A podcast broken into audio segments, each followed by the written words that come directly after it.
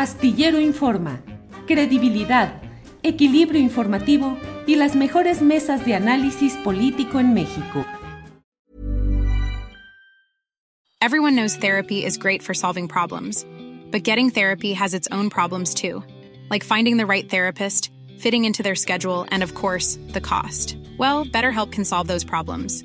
It's totally online and built around your schedule. It's surprisingly affordable too. Connect with a credentialed therapist by phone, video, or online chat, all from the comfort of your home. Visit betterhelp.com to learn more and save 10% on your first month. That's BetterHelp H E L P.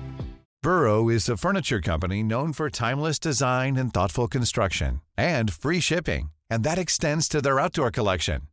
Their outdoor furniture is built to withstand the elements, featuring rust-proof stainless steel hardware, weather-ready teak, and quick-dry foam cushions. For Memorial Day, get 15% off your Burrow purchase at burrow.com slash ACAST and up to 25% off outdoor. That's up to 25% off outdoor furniture at burrow.com slash ACAST.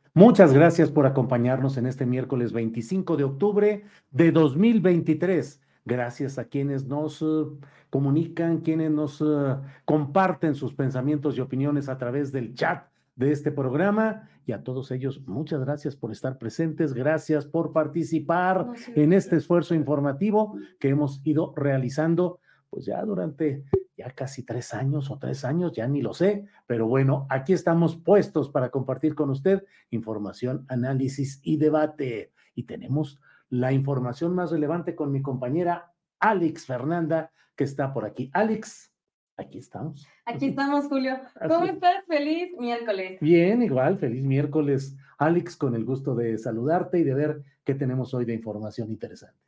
Híjole, Julio, pues mira, vamos a empezar fuerte porque Claudia Sheinbaum dejó vestidos y alborotados a los militantes de Morena que se reunieron en el, bueno, en el Estadio Azul para una asamblea informativa que ella iba a encabezar.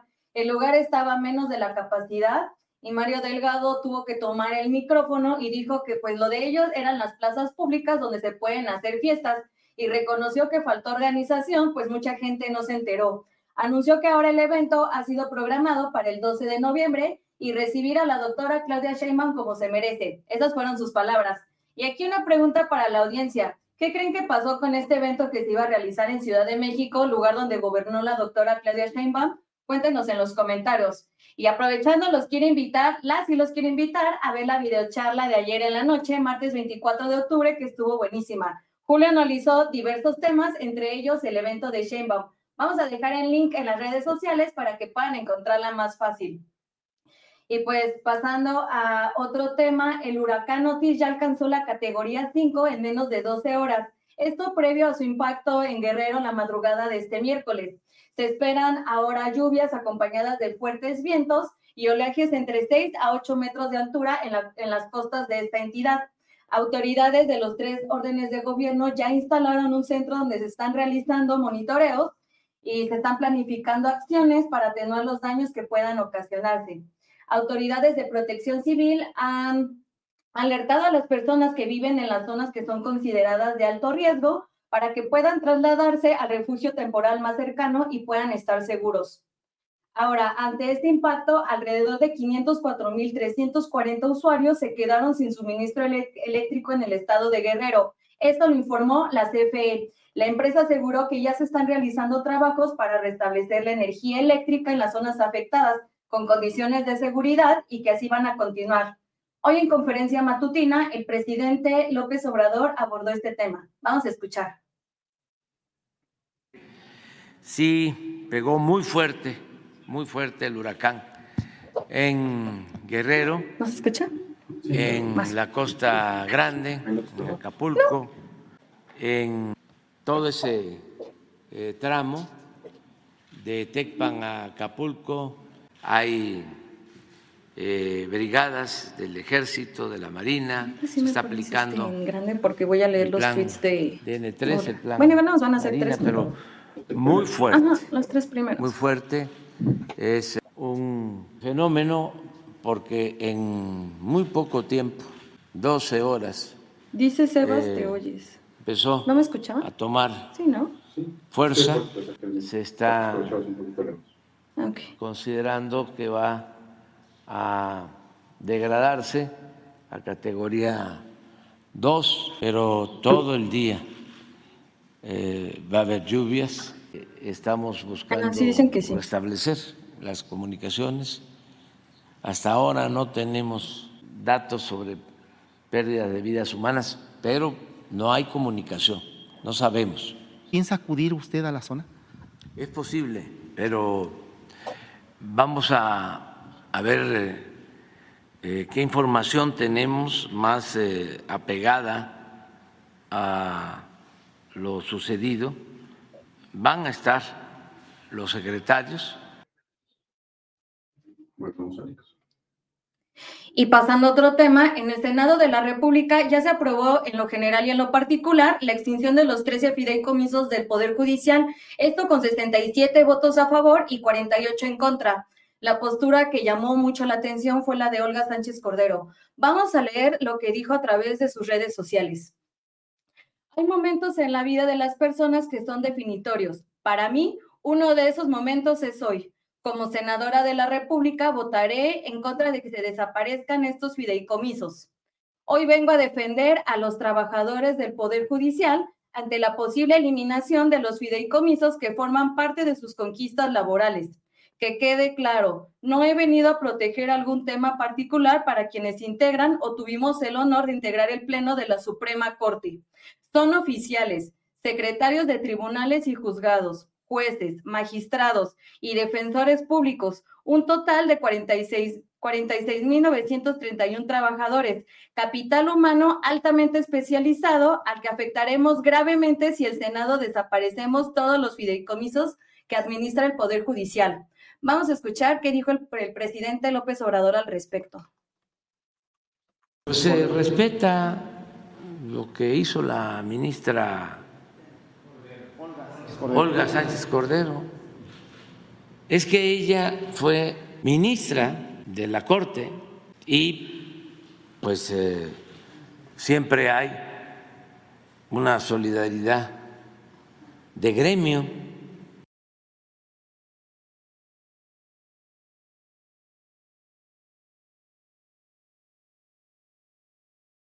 Y antes de despedirme, les quiero enseñar el siguiente tuit de Clara Brugada. Vamos a leerlo.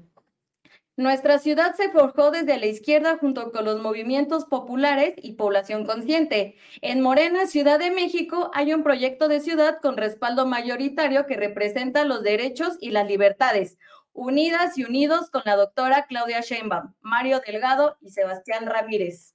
Julio, regresamos contigo, pero te quiero preguntar, ¿Cómo ves esta unidad de las personas que quieren o están aspirando a gobernar la Ciudad de México?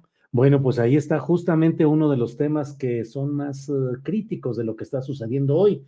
La verdad es que Morena nunca ha tenido problema para llenar las plazas, los estadios, los actos. Ha habido siempre un desbordamiento de gente, eh, incluso no teniendo el poder eh, público, no teniendo posiciones de gobierno. Y sin embargo, en esta ocasión, algo por ahí leía algunas personas que me decían, ¿por qué dices fracaso de Morena? No lo fue por porque era entre semana, porque era martes, porque fue un error de los organizadores. Bueno, pues lo cierto es que fue un fracaso. Convocaron en un enorme estadio para un acto masivo y no lograron tener ahí eh, el número de gente adecuada. ¿Qué significa? ¿Qué indica? Pues pareciera que son estertores de los procesos internos de Morena, desorganización y bueno, ojalá y sea un adecuado llamado de alerta para este partido, el partido Guindalex? Pues vamos a seguir pendientes en lo que vaya ocurriendo. Igual ya saben, toda la información la podemos encontrar en julioastillero.com. Julio, si te parece, vamos preparando la primera entrevista. Muy bien, Alex, muchas gracias y seguimos adelante. Gracias. Aquí atenta. Bien, pues seguimos adelante con nuestra información, seguimos adelante con eh, lo correspondiente a nuestra siguiente entrevista, que ya me dirán cuando estemos listos para poder platicar con eh, Javier May. Él aspira a ser el coordinador de la defensa de la cuarta transformación en Tabasco. Está con nosotros Javier May. Lo saludo, Javier. Buenas tardes. Hola, Julio. Buenas tardes. ¿Qué tal? ¿Cómo estás? Gracias, Javier. Bien, Javier. Con gusto de saludarte. Javier, ¿cómo van las cosas por allá en una entidad emblemática del proceso de la cuarta transformación como es eh, Tabasco? Se habla de que hay problemas entre dos grupos centrales, uno que encabezas tú y otro que encabeza el ex secretario de Gobernación, Adán Augusto López Hernández. ¿Cómo va todo ahí? Mira, Julio, pues muy bien, este, con bastante participación de mis paisanas, de mis paisanos. Estamos, terminamos una, un recorrido por el estado y la verdad que hay un buen ambiente, ¿no? En la población, la gente respalda el proyecto alternativo de nación que encabeza nuestro presidente. Y en la tierra del presidente, pues digo, eh, seremos ejemplo, nuestro movimiento de, de, unidad y, sobre todo de consolidar eh, lo que hemos alcanzado con la cuarta transformación. Bien, pues eh, Javier, entre otros de los temas que están pendientes ahí es el hecho de lo que implica eh, la continuidad no solo de la 4T a nivel nacional, sino la continuidad de un, un proceso político que ha encabezado el presidente López Obrador y que ha tenido ya eh, gobiernos estatal, municipales. ¿Qué tanto hay riesgo de división entre los grupos que llegados al poder eh, estén hoy impulsando opciones diferentes a la tuya, Javier? No, yo creo que vamos a salir muy fortalecidos de este proceso interno, Julio. Hay, digo, hay un buen ambiente entre todas mis compañeras y mis compañeros. Creo que nos vamos a poner de acuerdo para poder consolidar ¿no? en nuestro estado eh, este proyecto. Y digo, ya los cimientos están, ya se construyeron, pero falta terminar la obra eh, aquí en nuestro estado, Julio. Y la verdad que eh, el presidente ayuda mucho porque eh, pues siendo la tierra del presidente, pues eh, los paisanos y paisanas están respaldando eh, el proyecto que él encabeza y, y, pues la inversión que se ha hecho en el sur sureste y sobre todo en Tabasco tiene que ver con consolidar estos logros. Tú planteas el ser una opción para una continuidad de un proceso, pero me imagino que también para corregir algunos errores o retrasos o rezagos. ¿Qué errores, retrasos o rezagos encuentras en la administración del gobierno actual de Carlos Merino y que tú te propongas corregir, enmendar, mejorar? Mira, hay que atender muchas cosas todavía, ¿no? Hay, durante muchos años se abandonaron, se abandonó el campo en nuestro estado, se abandonaron a los pueblos, se abandonaron a los jóvenes. Eso yo creo que este, hay todavía un rezago en, en la infraestructura de nuestro estado, sus carreteras, el tema de salud, el tema de educación, el tema que tiene que ver con eh, los sectores primarios de nuestro estado, que fueron eh, olvidados, los pescadores, los productores de cacao, los cañeros, eh, y vamos ahorita, estamos platicando con todos los sectores para ponernos de acuerdo y poder primero escucharlos y después plantearles eh, juntos cómo vamos a, transformar esta realidad que todavía está presente en nuestros pueblos. Javier, para ser preciso periodísticamente en esta entrevista, te pregunto, ¿todo ese rezago y esos atrasos que mencionas ocurrieron también durante la administración de Carlos Merino y de Adán Augusto López Hernández? Viene desde atrás, ¿no? Viene desde un, vienen varios ya gobiernos fallidos, desde Andrés Granier, que fue del PRI, eh, después con Arturo Núñez, este, fueron gobiernos que eh, fueron fracasos para y fue un retroceso para nuestro Estado. Eh, y como tal, ahora se pusieron las bases, están sentadas las bases para el, crecimiento, para el desarrollo. Por primera vez en muchos años, este, Tabasco decreció en el tema del desempleo. Éramos primer lugares en desempleo, primer lugares en pobreza.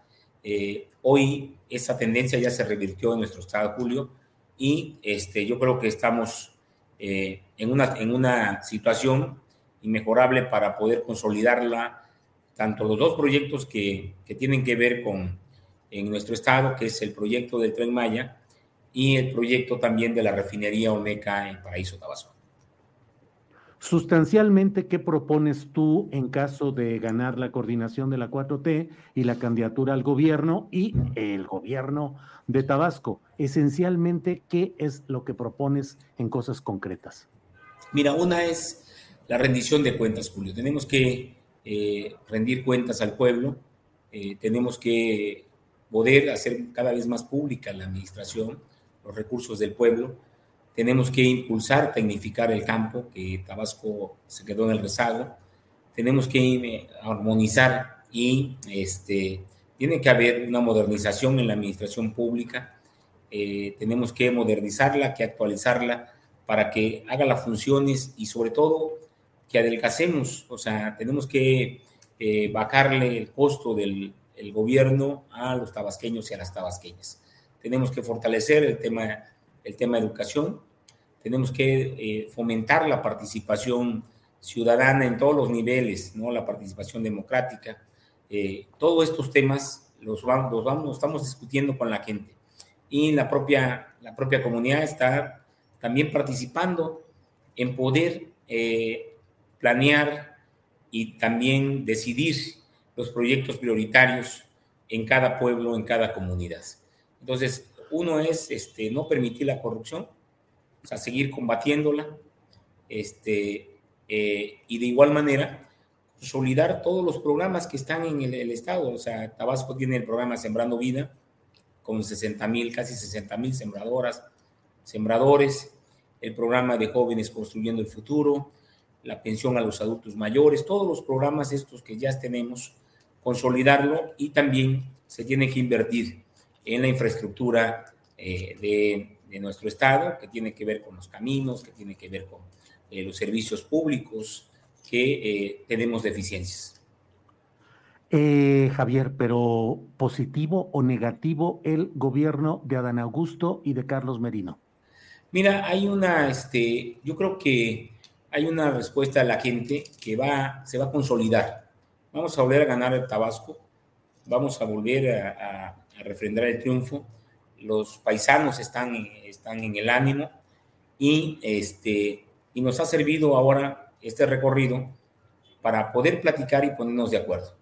Eh, yo creo que eh, la, el poder volver a ganar el Estado, pues es, un, es refrendar de que las cosas van por buen camino, este Julio. Bueno, sí, irán por buen camino, pero reitero la pregunta, ¿los gobiernos de Dan Augusto López Hernández y de Carlos Merino fueron positivos o negativos? Fíjate que se avanzó, o sea, se avanzó en poner las bases. Positivos. Positivos. Este, hay una, hay, se avanzó mucho en, en el tema de sanear la, la deuda pública, que se traía un boquete financiero, se logró estabilizar la administración y yo creo que lo que viene pues es ya el despegue de, nuestro Estado. ¿Qué opinas de Adán Augusto López Hernández como político y qué opinas de que no está presente en los actos de apoyo como coordinador con Claudia Sheinbaum? Mira, yo creo que como en la función que desempeñó lo hizo bien. Digo, eh, desempeñó el papel por el cual fue convocado para ocupar el cargo de secretario de, gobernación. Hizo, hizo su tarea, es eficiente, es eficaz. Y en el caso de, la doctora, pues digo, no sé cuál será ahorita la ocupación. Yo no he platicado con Adán, ¿no? Ya tiene este, bastante rato, pero yo creo que se va a integrar a, los trabajos de la doctora Claudia, o ya está integrado con la doctora Claudia Sheinbaum. ¿Cómo cuánto es hace rato que no hablas con Adán Augusto? Mira, de, antes de que se fuera de, de que terminara, renunciar a la Secretaría de Gobernación, para ser exacto. ¿Son amigos? ¿Tienen buena relación? Eh, compañeros, eh, somos este, igual paisanos, hemos coincidido, hemos trabajado juntos, hemos hecho tareas juntas, encargos que nos ha hecho el presidente, que se han cumplido, y somos compañeros de, del movimiento. Eh, Javier, ni remotamente hay en lo que te voy a preguntar una intención eh, eh, negativa ni descalificatoria, al contrario, de decir cómo se puede avanzar bien en la política. Tú has sido presidente de Morena, fundador, senador, legislador, subsecretario, encargado de diversos ámbitos del gobierno federal y terminaste estudios de secundaria. No, terminamos este bachiller, este, tenemos este, carrera trunca, pero pues siempre nos hemos desempeñado eh, en actividades eh, políticas en nuestro estado. Digo, hemos avanzado, hemos ocupado diferentes actividades eh, en nuestro estado, Julio, pero no ha sido una limitante para mí, ¿no? ¿Cómo te defines ideológicamente? Bueno, yo soy muy cercano al pueblo, siempre hemos trabajado a ras de, a ras de suelo, en el trabajo de organización con campesinos, con trabajadores, con obreros, con pescadores aquí en nuestro estado. Aquí empezamos una lucha de hace más de 30 años con el presidente en el trabajo de territorio, en el trabajo organizativo, en el trabajo de formar con las cooperativas para poder comercializar la producción en esos tiempos. Y siempre hemos trabajado, siempre nos hemos definido por los más pobres, por los que más necesitan en nuestro estado. Siempre ha sido esa postura, la hemos mantenido siempre. Eh, digamos en el plano operativo, pero ideología, ideológicamente, ¿cómo te defines? ¿Cuáles son tus referentes? Si le llamas ideológicamente, decir si ser de izquierda, estar del lado de los pobres, digo, ese, eso es, digo, catalógame ahí, ¿no? es decir, yo siempre he optado, nunca he militado en ningún otro partido, no he militado en el PRI, no he militado en el PAN, siempre he militado en la oposición. Javier, te agradezco mucho esta oportunidad a reserva de lo que desees agregar y solo te pido que nos digas un libro o una figura histórica eh, no viva, no activa en este momento, sino una figura histórica o política de referencia que nos permita ubicar esa figura como un faro de tu actividad. Mira, este José María Morelos y Pavón es una figura que nosotros, yo admiro, que yo respeto, y que yo este, eh, coincido con su ideología y con sus acciones en su momento. ¿no? ¿Por qué? Mira, porque una es, este, Morelos siempre eh, optó por los que más necesitaban, en poder eh, darle, este, regular la opulencia, ¿no? Poder este, ponerse de lado de los que más necesitaban, darle la oportunidad al hijo del trabajador, al hijo del obrero, que se educara al hijo del campesino como al, al más este, eh, rico hacendado, al hijo del rico hacendado. Digo, esa es la, la, enseñanza que nosotros predicamos y es lo que soñamos un día, que todos y todas tengan las mismas oportunidades, que el Estado brinde las, las, igualdades y las oportunidades para todas. Bueno, Javier, a reserva de lo que desees agregar, yo te agradezco mucho el que hayas aceptado esta invitación a participar. Gracias, Julio. te mando un abrazo. Quedo a tus órdenes. Igualmente. Gracias, Javier. Hasta pronto. Hasta pronto, Julio.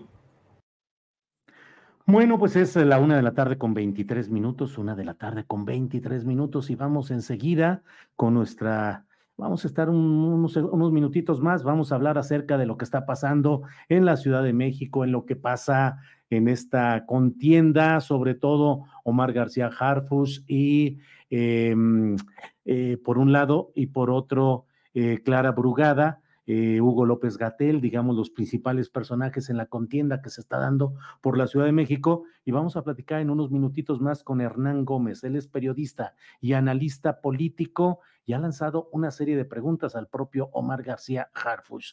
Vamos a platicar con él y también tratar de comentar lo que sucedió en el estadio Ciudad Deportiva, Ciudad de los Deportes, antes Estadio Azul, donde no se pudo llenar ese estadio. Las eh, notas correspondientes hablan de menos de la mitad, un estadio semivacío, en un acto convocado por Morena para eh, diversas actividades partidistas con la presencia de Claudia Sheinbaum, lo cual no se pudo realizar. Pero bueno, mientras tanto, déjeme agradecerle los muchos comentarios que vienen por aquí. Em, eh, Luis Ángel dice, hola Julio, yo te seguí por años en YouTube y desde antes en la jornada, pero después de tantos años estoy cansado de escuchar los mismos comentarios de siempre de las mismas personas. Bueno, pues ahí sí, ahí sí. Eh, estaremos atentos. Eh, ¿Qué le digo? Pues no hay mayor cosa. Alfredo Trujillo dice, no inventes, Julio, qué buen entrevistador eres. Luego veo en otros canales entrevistas y puff, o se la pasan elogiando al entrevistado o ni saben qué preguntar. Jeje. Bueno, pues así están estas cosas por aquí.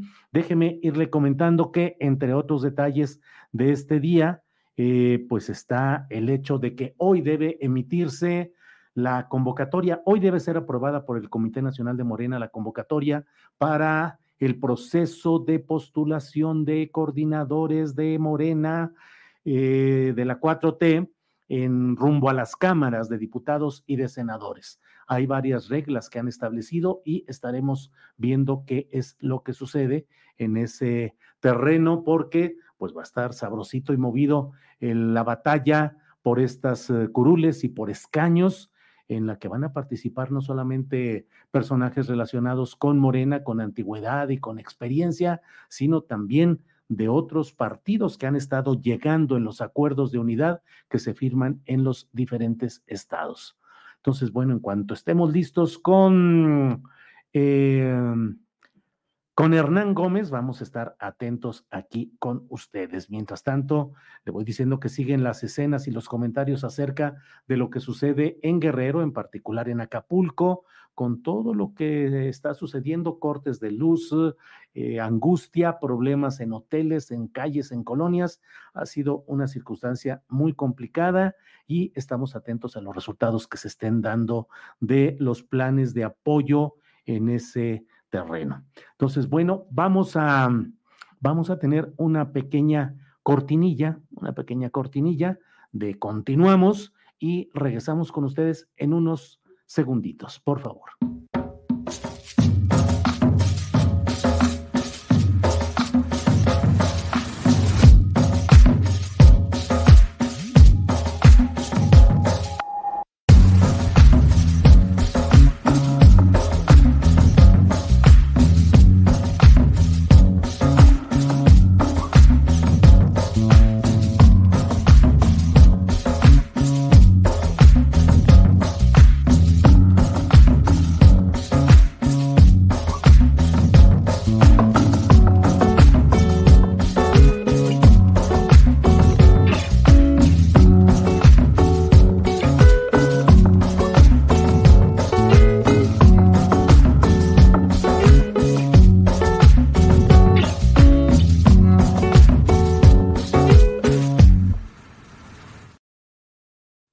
Regresamos, regresamos con más. Regresamos con más información. Alex, ¿hay información sobre este fenómeno meteorológico que hay? Julio, pues con información de último momento que pueden encontrar en el portal julioastillero.com, tenemos una nota eh, que dice Otis deja en Oaxaca lluvia, oleaje elevado y fuertes vientos.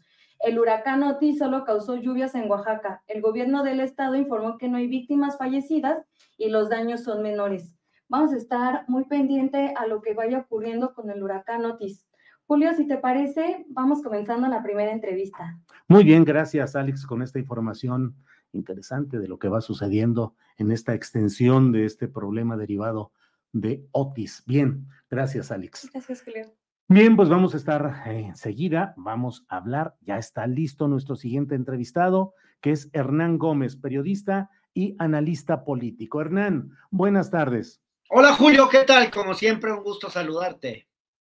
El gusto es mío, Hernán. Buenas tardes. Miércoles 25 de octubre y ayer hubo un acto eh, fallido que organizó Morena en la Ciudad de México para eh, que estuviera presente ahí Claudia Sheinbaum, que en otras entidades ha tenido actos masivos muy impactantes, una presencia multitudinaria en muchos de los actos políticos que ha venido realizando. Aquí en la Ciudad de México pues ayer se produjo algo muy peculiar. ¿Qué opinión tienes sobre ello, Hernán? Pues mira, tengo distintas versiones, Julio. Algunos hablan de errores de logística, de planeación, eh, y otros hablan pues un poco del clima político que se está viviendo dentro de Morena, las divisiones internas y lo que está pasando en la Ciudad de México.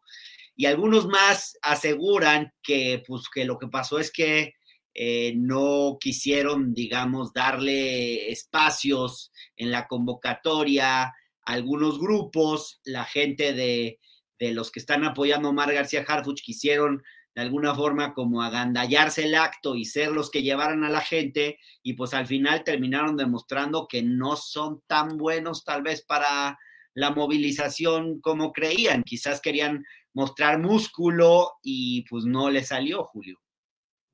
¿Qué tan creíble es esta versión de que habrían sido los grupos de García Harfuch los responsables de llevar el mayor número de contingentes y que no pudieron hacerlo? ¿Qué tan seria será esa versión? Yo creo que es bastante posible que, que hayan querido eh, mostrar, digamos, que tenían fuerza y, y, en ese mismo sentido, pues no, no convocar a los grupos que son los que normalmente llenan este tipo de, de eventos y pues no, no le salió tan bien yo creo que también es probable que las bases de Morena estén queriendo decir algo. Hay, hay un cierto descontento, hay, hay, hay, un cierto malestar frente a esa candidatura y es probable que, que algunos sectores pues eh, estén expresando de esta manera su, su descontento. Creo que esa es una hipótesis que no debemos descartar también.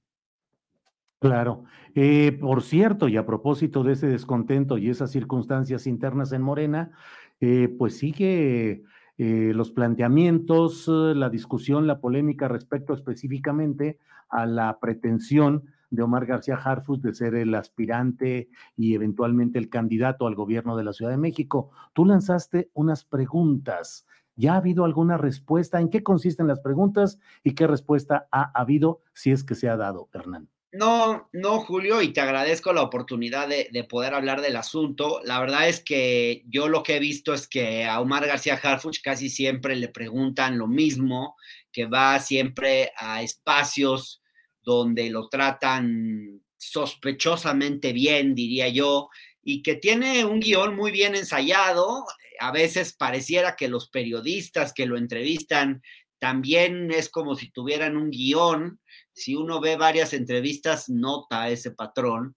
Y, creo que hay muchas cosas que Omar García Harfuch no ha aclarado de su trayectoria, que han salido en investigaciones periodísticas, en documentos, y pues por ahí va un poco la, la lista de preguntas. Yo escribí una carta abierta a Omar García Harfuch y dije, bueno, si, si, no me da una entrevista a mí, no te da una entrevista a ti, no le da una entrevista a Sabina Berman y prácticamente pues no habla con periodistas de izquierda ni con gente crítica a su candidatura, pues tal vez responda por escrito. Entonces yo le estoy dando la oportunidad, digamos, de que si él tiene interés, pues responda algunas de estas interrogantes.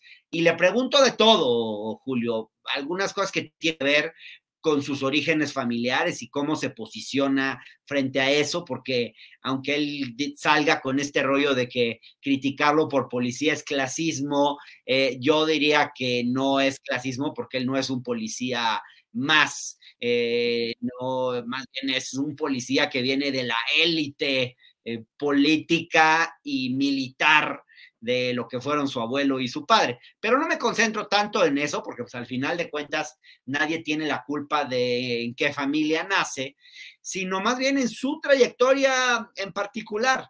Y, y cómo, por ejemplo, él intenta todo el tiempo disimular su relación con Luis Cárdenas Palomino, que es por quien entró a la Policía Federal, porque hay documentos eh, como este que tengo aquí, donde claramente él afirma él dice que entró a través de Rosa María Orozco, una diputada federal, amiga de su mamá, que es la que le presentó a Luis Cárdenas Palomino. Entonces yo le pregunto por estas relaciones, eh, le pregunto también, eh, digamos, si él está agradecido con Luis Cárdenas Palomino por el trato generoso que le dio, porque es una realidad que, y esto lo, lo, ha hablado mucho Anabel Hernández en sus investigaciones y en sus entrevistas, que Omar García Harfuch adelantó en su carrera 16 años lo que, digo, cuatro años lo que tomaría 16 años avanzar y eso es claramente gracias a esa relación.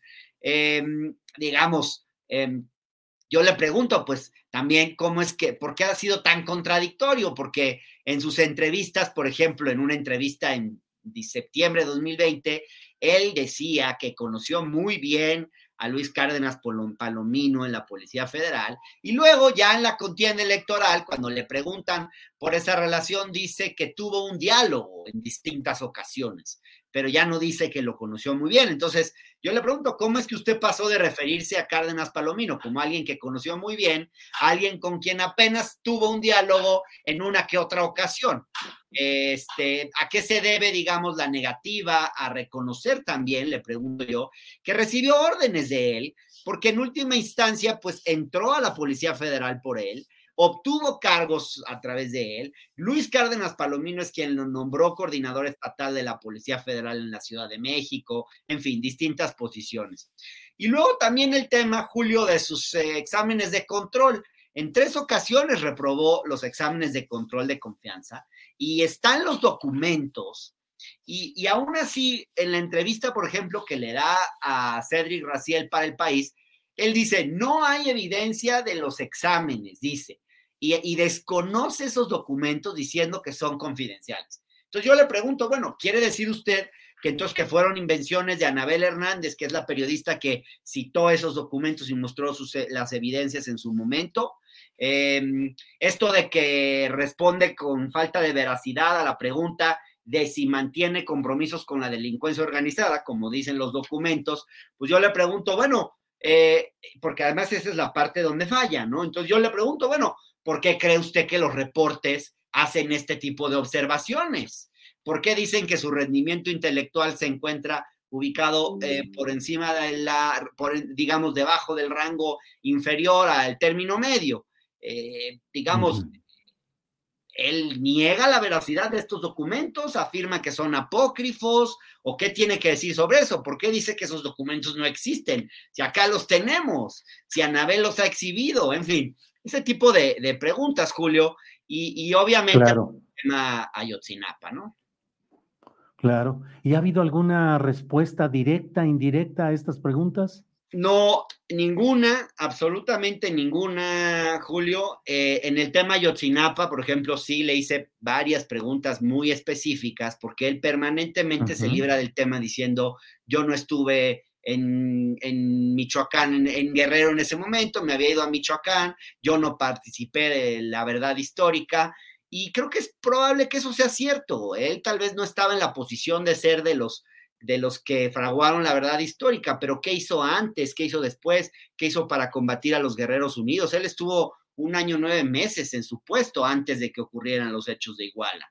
¿Por qué? Y eso también hay documentos. Yo le pregunto, bueno, ¿por qué Sidronio, Carva, eh, Sidronio Casarrubias tenía su contacto telefónico en su agenda? ¿Y por qué el hermano de Sidronio, en unos documentos que se filtran de la DEA, que aquí tengo también, que han estado circulando, por qué aparece el nombre de Omar mencionado por uno de los hermanos de Sidronio? Digamos, ¿qué tendría que decir sobre eso?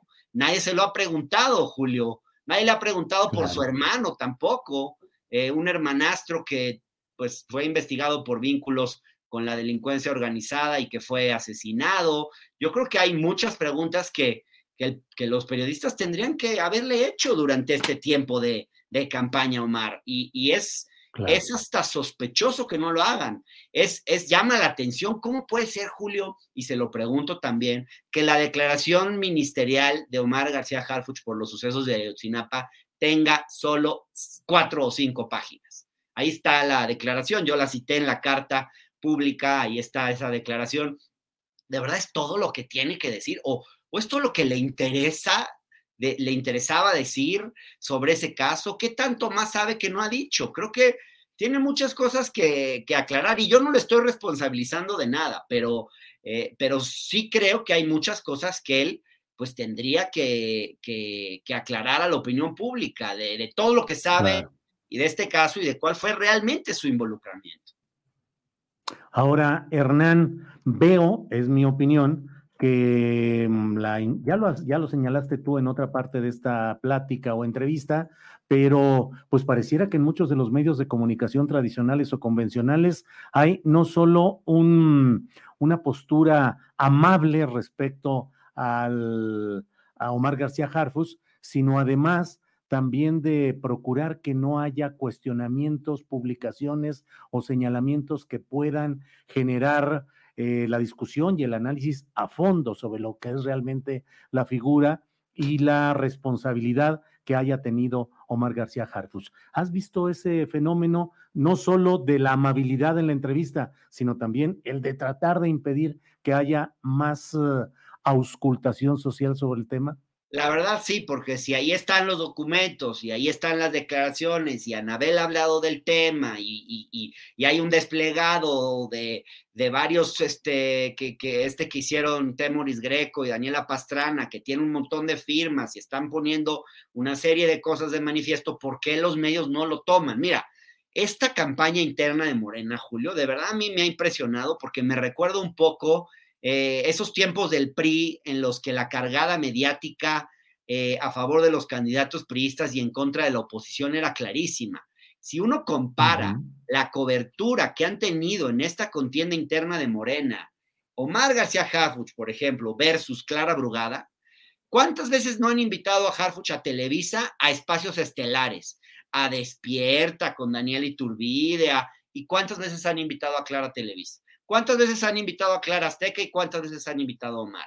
¿Y qué trato le dan a uno y a otro? Digo, a, Omar García Harfuch lo ponen a hablar a veces hasta de frivolidades, le hacen preguntas de su mamá. O sea, realmente sí, sí es muy impresionante el sesgo mediático, la cargada mediática a favor de Omar García Harfuch. Creo que queda muy claro que es el candidato pues de los ricos, de las corporaciones, y de, y de todos estos grupos que, pues, que lo ven con muy buenos ojos.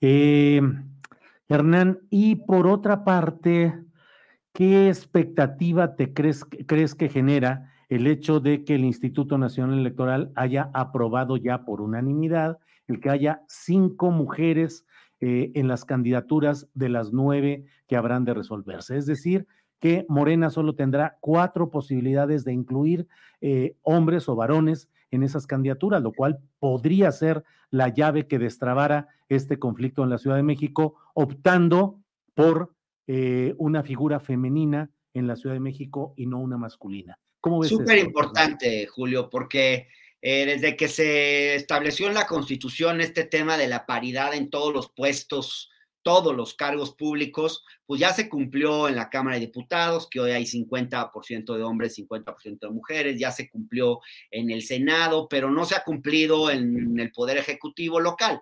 Ni las alcaldías son paritarias en el país, ni las gubernaturas. Hoy solo hay nueve gobernadoras mujeres. Entonces, son medidas de acción afirmativa con las que las autoridades electorales pues buscan, eh, digamos, generar, acercarse más a la paridad.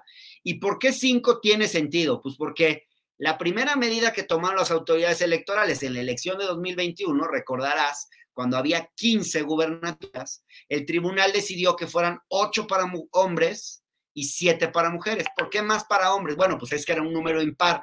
¿Por qué decidieron a favor de los hombres y no de las mujeres?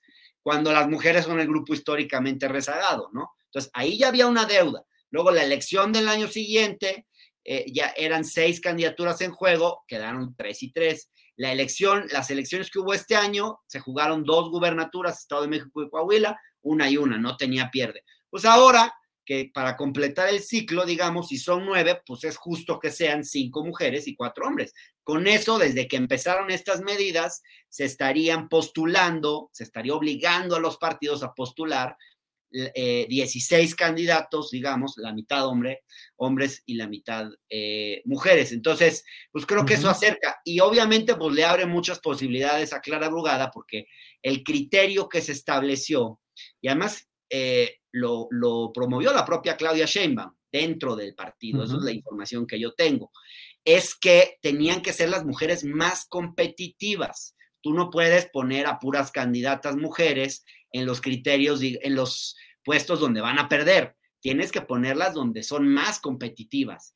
Y ese es un criterio que la propia Claudia Sheinbaum promovió y que le abre el camino a su plan B, que es, que es este, que es este Clara Brugada, que además es una candidatura que la propia Claudia promovió. O sea, no hay que olvidar que en Iztapalapa Claudia metió muchísimos recursos, que mucho de lo que hizo Clara Brugada en Iztapalapa fue gracias al apoyo presupuestal de Claudia Sheinbaum y que esa siempre ha sido como un plan B que ha estado ahí. Lo que pasa es que creo que al principio la propia Claudia pues tenía la impresión de que la candidatura de, de, digamos que había que tener un perfil moderado porque en la ciudad, pero lo que se ve en realidad es que ha habido una cosa muy sorprendente en torno a Clara. ha habido un sector de la conciencia crítica, de la intelectualidad izquierda, que, ha dicho no queremos a este Omar y que, y que se han ido acercando mucho más al, perfil de Clara Brugada. Y creo que la propia Claudia ya se dio cuenta que es un perfil que puede movilizar mucho más a la propia base electoral morenista de cara a la elección. Sí. Hernán, pues te agradezco mucho esta oportunidad de platicar. Te pregunto muy rápidamente, eh, ¿Tú te integrarías eventualmente a alguna responsabilidad con Clara Brugada? No, con Clara Brugada ni con nadie, Julio. Este, me pareció importante este momento, que era importante tomar partido, porque la verdad a mí sí me preocupa una candidatura como la de Omar García Harfuch. Yo te diría incluso que si él llegara a ser el candidato, yo tendría muchas dificultades para votar por Morena. Siempre he votado todo Morena, pero no, no podría, a mí me costaría mucho votar por una candidatura así. Eh, tendría que pensar si anular mi voto o incluso votar por una tercera vía, quizás, porque de verdad me parece que es mucho lo que se está jugando para un proyecto en el que sí he simpatizado de forma crítica, pero que sí he simpatizado. Y la verdad es esa preocupación. Y como veo tan cargados a los medios del otro lado, pues me parecía que había que hacer ruido con este tema y había que insistir, aunque algunos digan que estoy obsesionado en contra de Harfuch y que no hablo de otra cosa, pues la verdad me parece que es un tema importante y que era un momento de tomar definiciones. Y bueno, pues yo las he tomado, pero no, no estoy pensando en integrarme en ningún gobierno. Y a mí lo que me gusta es el periodismo y quiero seguir haciendo eso, Julio. Hernán, te agradezco mucho la posibilidad de platicar ampliamente sobre este tema y iremos viendo ya próximamente qué es lo que sucede porque ya están en puerta las resoluciones sobre este tema. Gracias, Hernán. Gracias, Julio. Que estés muy bien. Igual, hasta pronto. Ha sido Hernán Gómez, periodista, analista político, sobre los temas de Morena y particularmente la Ciudad de México. Eh, vamos a entrevistar, vamos a seguir adelante con nuestro programa y tenemos un tema muy especial. Eh, hubo una marcha en defensa del agua. Caminaron más de 180 kilómetros para que los escuche el gobernador de Querétaro. Vamos a hablar. ¿Qué hacemos primero? ¿Ponemos el video o primero? Ah, es sin audio. Entonces, vamos entrando. Eh, están con nosotros Javier Reséndiz Solvera. Él es delegado de Maconí, que pertenece al municipio de Cadereyta. Está también Alejandro Ortiz Arteaga, comisariado de la delegación de Maconí, que pertenece al municipio de Cadereyta, y el doctor Gilberto Herrera, senador académico y científico mexicano. Vamos adelante, por favor. Buenas tardes, ¿cómo están? Muy buenas tardes. Buenas tardes. Gracias, qué gusto. Gracias. Gracias, Javier Recendis y Alejandro Ortiz en la parte superior de su pantalla, Gilberto Herrera abajo. Eh, vamos, ¿quién quiere iniciar diciéndonos el contexto? ¿Qué, ¿Cuál es la causa de esta movilización? ¿Cómo se desarrolló? ¿En dónde desembocó? Por favor. Bueno, sí, buenas tardes. Este, mi nombre es Alejandro Ortiz Arteaga. Eh, esta marcha la hicimos porque hace 17 años el gobierno del estado se trajo el agua para, la, el estado capital y hizo, varios compromisos con, la comunidad de Maconí, entre ellos darles agua a 21 como localidades de allí de la comunidad de Maconí, cosa que hasta el momento pues no, no ha cumplido esa promesa, o más bien ese convenio.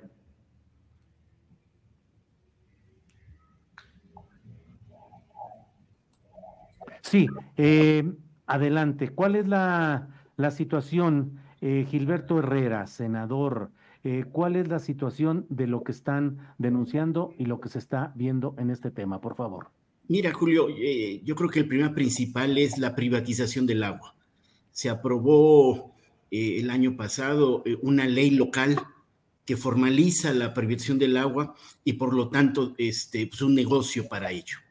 De los manantiales de Maconí se extraen entre 45 y 50 millones de metros cúbicos que abastecen la ciudad de Querétaro. Hables industria o fraccionamientos privados, eh, en donde si tú le pones un valor este, promedio, eh, porque esta agua se vende hasta 50 pesos metro cúbico, eh, los privados, pero ponga el que lo vamos a poner en 20 pesos metro cúbico, significan mil millones de pesos, Julio, que están sacando al año de la riqueza natural eh, de Maconí.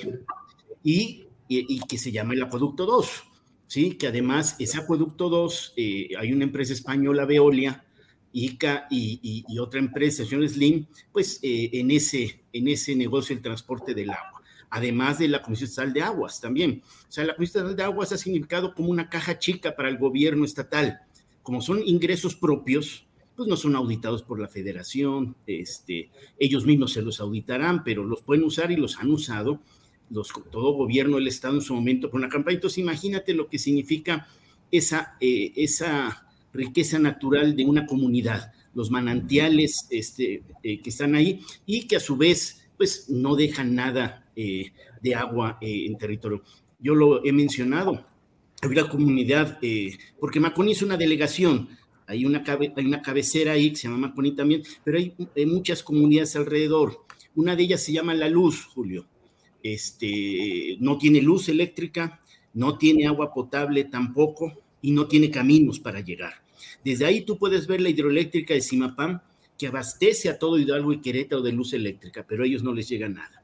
Desde ahí puedes ver el acueducto 2, que es esta inversión que te comentamos que se hace donde extrae el agua y tampoco les llega nada. Y, pues no hay ni caminos. De tal manera que esa gente tiene que caminar hasta cuatro horas para el manantial más cercano para abastecerse de agua, de lo que puedan cargar en el hombro o lo que puedan llevar en un burro. Y esa es la realidad. Mientras el agua sea un negocio, no es negocio dárselas a ellos porque no van a pagar esas cantidades por metro cúbico y en Querétaro sí encuentran quién, los fraccionamientos privados este, de lujo y la, y la industria este, que está ahí. Entonces, el agua y la riqueza natural de Cadereyta Norte, háblese Maconito, esa zona, pues está sirviendo para los negocios de, los gobernantes de Querétaro, este, que hacen con la tierra y que hacen también con el agua. Bien, bien, gracias. Y Javier Reséndiz Olvera, ¿qué nos dice de lo que se está viviendo, cómo participaron, eh, cuál fue el trayecto, qué respuesta han tenido hasta ahora? ¿Qué tal? Buenas tardes. Este, pues sí, como, lo, como se comenta, pues eh, tenemos muchas localidades ahí que no tienen el, el, servicio del agua y pues es por eso que se decidió hacer esta, esta marcha junto con toda la, con toda la, con todo el pueblo. Ajá, este, invitando a comunidades y pues se sumaron a nosotros. Este, pues sí, es un, es un este, trayecto largo, es un, es un recorrido cansado, este, pero pues yo creo que eh, el llegar ya hasta acá, pues la intención es que tengamos una respuesta favorable. Eso es lo que estamos esperando, este, que pues que nos reciba el gobierno estatal y que nos resuelva el problema que sufrimos de desabasto de agua en nuestra comunidad, que es Maconí.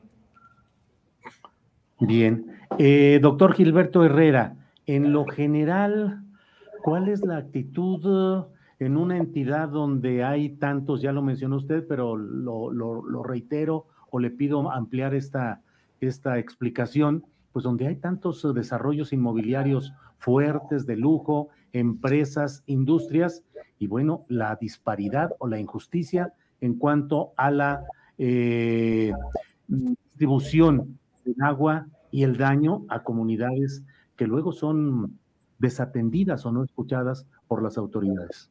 Sí, mira, aquí es importante mencionar, este, y ellos podrán darte detalles, eh, tanto el comisariado como el delegado, ellos hicieron una protesta en Acueducto 2 para forzar al gobierno este, a que entablara mesas de negociación y, y de plática. Acabaron en la cárcel, ¿eh? O sea, el gobierno estatal a todos los defensores del agua y a todos los defensores eh, ha aplicado la represión total. Eh, no es el primer caso, pasó en escolásticas, pasó con el pueblo, eh, con los, la gente de Amialco, indígena nuestra, de pueblos originarios que también protestaban por el agua en la capital, este, han usado la represión para ello. ¿Y, cuál es, este, de alguna manera, la problemática? Desde que se privatiza la tierra, Julio, este, con Salinas de Gortari, y pues tú sabes que la tierra ejidal, pues de alguna manera se puede vender. Y ahí empezaron los primeros negocios y las grandes nuevas riquezas eh, de, la gente queretana. ¿Qué significaba esto? Que a un ejidatario le podían comprar, si tú lo quieres, a un millón de pesos la hectárea. Eh, si tuviera cuatro, si tuviera diez, es un dinero que ellos nunca habían visto y así lo hacían, la vendían. Eh, y si tú te fijas y lo pones por metro cuadrado, ese valor es de 100 pesos metro cuadrado. Después, ¿qué pasa? se coluden con la presidencia municipal para el cambio de uso de suelo, y ahí están las grandes riquezas de los presidentes municipales y de, y de los este, constructores, y con esa cuestión mágica del cambio de suelo a un suelo este, de uso residencial o industrial, puede pasar de 100 pesos a 3 mil o 6 mil pesos el metro cuadrado. Dime qué negocio te genera esa plusvalía tan enorme, nada más con un cambio que debe ser gratuito el trámite. Y así empezaron este, en los en los noventas eh, esos primeros negocios. Después se dan cuenta que el negocio no nada más es la tierra, sino también el agua. De tal manera que el campesino al que le compran la tierra y tenía un derecho de agua, pues también se lo van. O el caso como de Maconí del transporte de agua. Porque tú venderás la tierra a un particular para construir su casa o para una nave industrial y ahí acabó el negocio de un constructor. Pero si además te vende el agua año tras año, mes con mes, pues imagínate el gran negocio que hay ahí. Y ese es el sentido. El agua se ha vuelto un gran negocio de tal manera que la riqueza de Maconí de mil millones, nada regresa ya. Sí, ni siquiera como compensación ambiental, porque están sacando agua de una cuenca, que es la del Pánuco, a la cuenca del río Lerma, y eso tiene un efecto ambiental grave y nada está para ellos. Han perdido bosques, ¿sí? Con las detonaciones que se hicieron, se perdieron también manantiales para poder llevar los tubos y demás, y no ha habido nada. Y, por ejemplo, Claudio X tiene una concesión de agua, ¿sí? Este, ponle un número, 15 millones de metros cúbicos, le estamos regalando 300 millones de pesos, ¿sí? Nada más por una concesión. Claudio X González. Sí, que tiene Kimberly Clark en San Juan del Río, y así verás muchos industriales que así ha sido. Entonces, la especulación de la tierra y ahora del agua ha sido lo que ha generado las riquezas. Ese patrimonio social que en su momento Lázaro Cárdenas dio a todos los comuneros y a todos los girateros de este país, se está perdiendo. Era un patrimonio social del país que se les dio eh, a, nuestra gente, que se los están comprando barato para después venderlo caro. Entonces, tierras agrícolas hermosas se están perdiendo y el agua, traerlas de zonas lejanas para abastecer estos grandes negocios que se están dando y por eso la idea de, pues, eh, si es necesario el garrote como lo hicieron con ellos, ellos dos estuvieron presos este, por una protesta, imagínate. O sea, la Constitución dice... La del infiernillo. Exacto. Este, La Constitución dice que todo mexicano tiene derecho al agua y está por encima de cualquier código penal en donde si te metes una, a una este, propiedad privada te metan a la cárcel. Bueno, él aplica esa ley del código penal de meterlos a la cárcel por protestar en estas partes de, de pues de, donde está eh, las bombas pues de que llevan agua a, a, eh, Infernillo 2 y este y, y no, y no les cumple la ley de darles acceso al agua, que es ya constitucionalmente, y a caminos, que también está aprobado constitucionalmente. Entonces, el tema es eso, la presión del agua en Querétaro y el negocio inmobiliario ha sido, yo creo, la causa que está detrás de esto. Bien, gracias, eh, Gilberto Herrera. Eh, Javier Recendis, Alejandro Ortiz, eh, por favor, quien quiera cerrar esta plática, esta entrevista, diciéndonos lo que sigue, lo que está en las expectativas, más movilizaciones, eh, respuesta del gobierno, en fin, lo que quieran decir Alejandro o Javier. Pues ahorita hemos estado precisamente exigiendo que nos reciba el gobierno, ya que después de haber caminado este cinco días y, este ayer llegamos, estuvo lloviendo ayer por la noche, ahí nos quedamos en Plaza de Armas, hoy seguimos, también está lloviendo y no nos ha querido recibir. Entonces, seguimos este, esperando que, que, nos reciba, porque pues, lo hemos dicho, mientras no nos reciba ahí vamos a estar, pero pues hasta ahorita no, no nos ha querido recibir. Bien, gracias Alejandro. Eh, y por favor, eh, Javier Recendis, eh, la parte final, lo que invita o el mensaje que dé en esta parte final, por favor.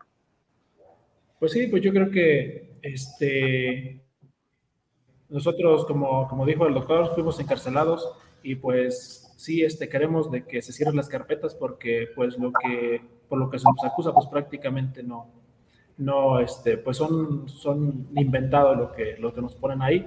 Entonces sí es lo que exigimos. Igualmente como los compañeros de escolásticas que sufren el mismo, que tienen el mismo problema, pues igual que cierren sus carpetas, que los ah, liberen porque están encarceladas por ahí dos personas este, con prácticamente el mismo tema.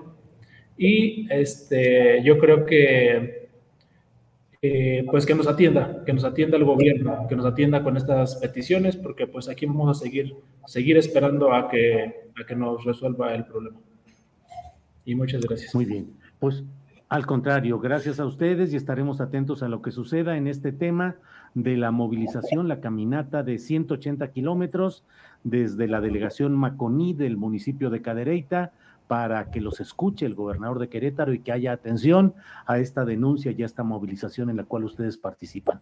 Gracias, Gilberto. Buenas tardes. Muchas gracias. Gracias, gracias Alejandro y gracias Javier. Buenas tardes. Bien, hasta pronto. Son las dos de la tarde, las dos de la tarde en punto. Vamos a una pequeña cortinilla de presentación de nuestro siguiente espacio, que es una mesa de periodismo. Cortinilla y regresamos.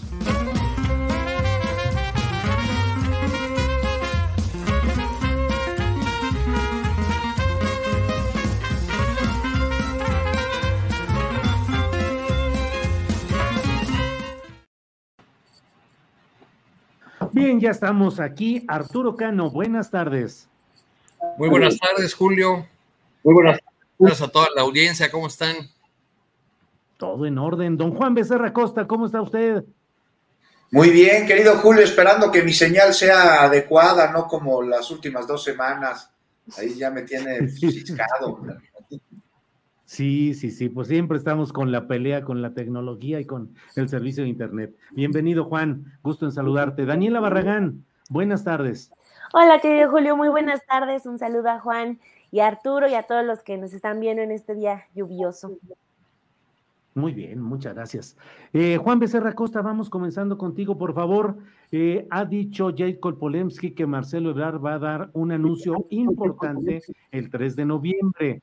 Esto en el marco pues, de un periodo de silencio mediático en el que ha estado recientemente Marcelo Ebrard. Hay quienes aseguran que ha estado de vacaciones en el extranjero, pero que ya regresa a partir del 3 de noviembre con más bríos y sin que todavía esté definido el proceso resolutivo sobre la queja que presentó ante Morena. Eh, ¿Qué pensar de ese anuncio importante? ¿Qué pensar de la reaparición de Marcelo Ebrard. Juan Becerra Costa. Bueno, pues eh, varias cosas, ¿no? De entrada, intentaré ser medio breve porque me acaban de sacar la muela del juicio hace unas horas. Entonces, este, ah. no sé si me estén escuchando bien, Julio, porque ustedes me están pasmando. Sí, adelante, adelante. Yo te voy diciendo si algo se detiene. Bueno, pues, ¿qué te puedo decir, Jacob Polemki, querido Julio? Pues con solo decir este no. ¿Qué pasó? Otra vez estamos ahí atorados. Si quieres, déjame ir con otro de nuestros compañeros y vamos viendo si seguimos con imagen o solo con audio. Vamos adelante. Por favor, Daniela Barragán, ¿cómo ves este tema de Marcelo Ebrar, su anuncio importante, su reaparición? ¿Qué opinas, Daniela? Híjole, qué pena con Juan, parece que hasta llamó las fallas técnicas a ver si, se incorpora ahorita. Sí, sí. Pero, este, pues, entrando en lo de Marcelo, eh, pues cada vez hay más señales, aunque intentan como mostrar que todavía no hay nada concreto. Por ejemplo, lo que salió ayer de información respecto a Dante Delgado que parecía ser la confirmación de que Marcelo sí podría ser ya el candidato de Movimiento Ciudadano, luego de la, la situación que tiene Samuel García allá en su entidad y todas estas maromas que estaba intentando hacer para tener la licencia, pues dice que Marcelo podría ser el candidato externo de Movimiento Ciudadano, luego le añade el podría, que parece que este asunto eh, de, ponerlo en esa posición ya se volvió algo recurrente en las últimas semanas para el tema eh, Marcelo Ebrard del Movimiento Ciudadano y Dante Delgado así lo dice, como que lanza la confirmación y luego lo disfraza de, pero veremos, no hay nada, podría ser, ¿no? Pero eh, pues todavía dice, Marcelo está de vacaciones, o sea, el único más enterado de la agenda de Marcelo parece ser Dante Delgado. Y este asunto de, de Cole, que sí coincido con lo que alcanzamos a escuchar de, Juan, que este, pues primero, ¿quién es eh, la que trae el mensaje? Pues una eh, mujer que, que, tiene una carrera política con muchísimos altibajos, por decirle de alguna manera, pero dice que ya va a dar por fin Marcelo este, este mensaje justo cuando dentro del movimiento ciudadano también están por definirse la convocatoria que elaboró Dante Delgado y otras cuestiones. Entonces, pues parece ser que también se está como acercando a la fecha en la que Morena tenga que definir lo que va a pasar con la queja de Marcelo. Lo que sí es que también me llama mucho la atención como eh, Mario Delgado, incluso en una conferencia, dice que Movimiento Ciudadano se va a quedar con las ganas de tener a un Marcelo candidato porque Marcelo se va a quedar en las filas de la cuarta transformación. Desde mi perspectiva, he dicho todos estos elementos, creo que Marcelo está ya muy bien definido, incluso desde el propio día en que se One size fits all seems like a good idea for clothes until you try them on. Same goes for healthcare. That's why United Healthcare offers flexible, budget-friendly coverage for medical, vision, dental, and more. Learn more at uh1.com. It's that time of the year. Your vacation is coming up. You can already hear the beach waves, feel the warm breeze, relax, and think about work. You really, really want it all to work out while you're away. Monday.com gives you and the team that peace of mind. When all work is on one platform and everyone's in sync, things just flow wherever you are. Tap the banner to go to Monday.com.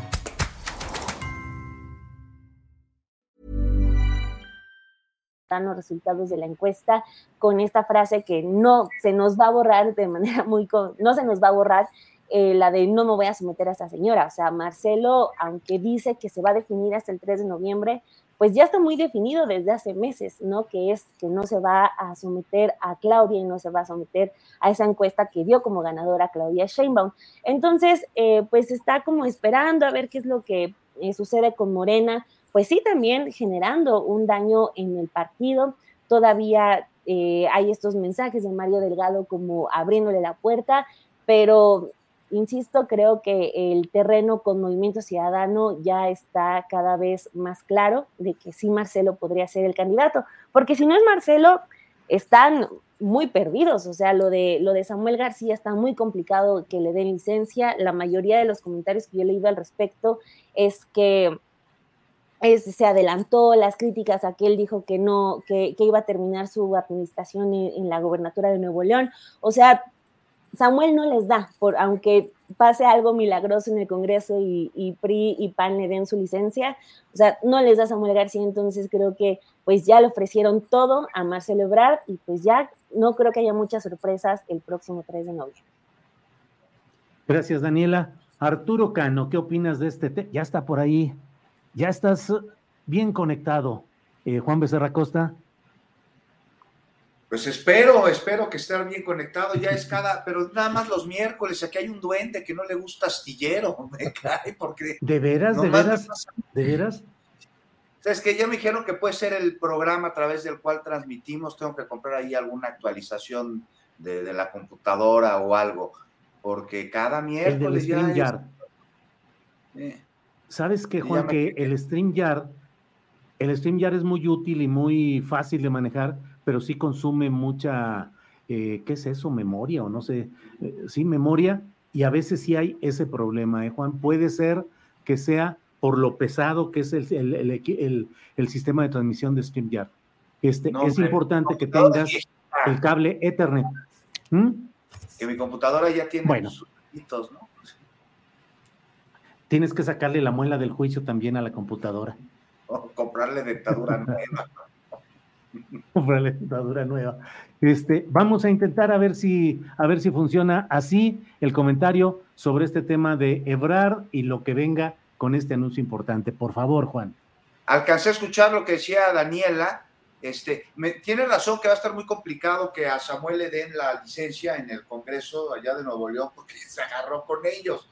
Este, y ha habido reacciones por parte de la comunidad neoleonesa, tanto empresarial como política, diciéndole, oye, pues está haciendo lo mismo que, eh, que, ahí andas criticándole al Bronco, tienes que acabar tu gestión.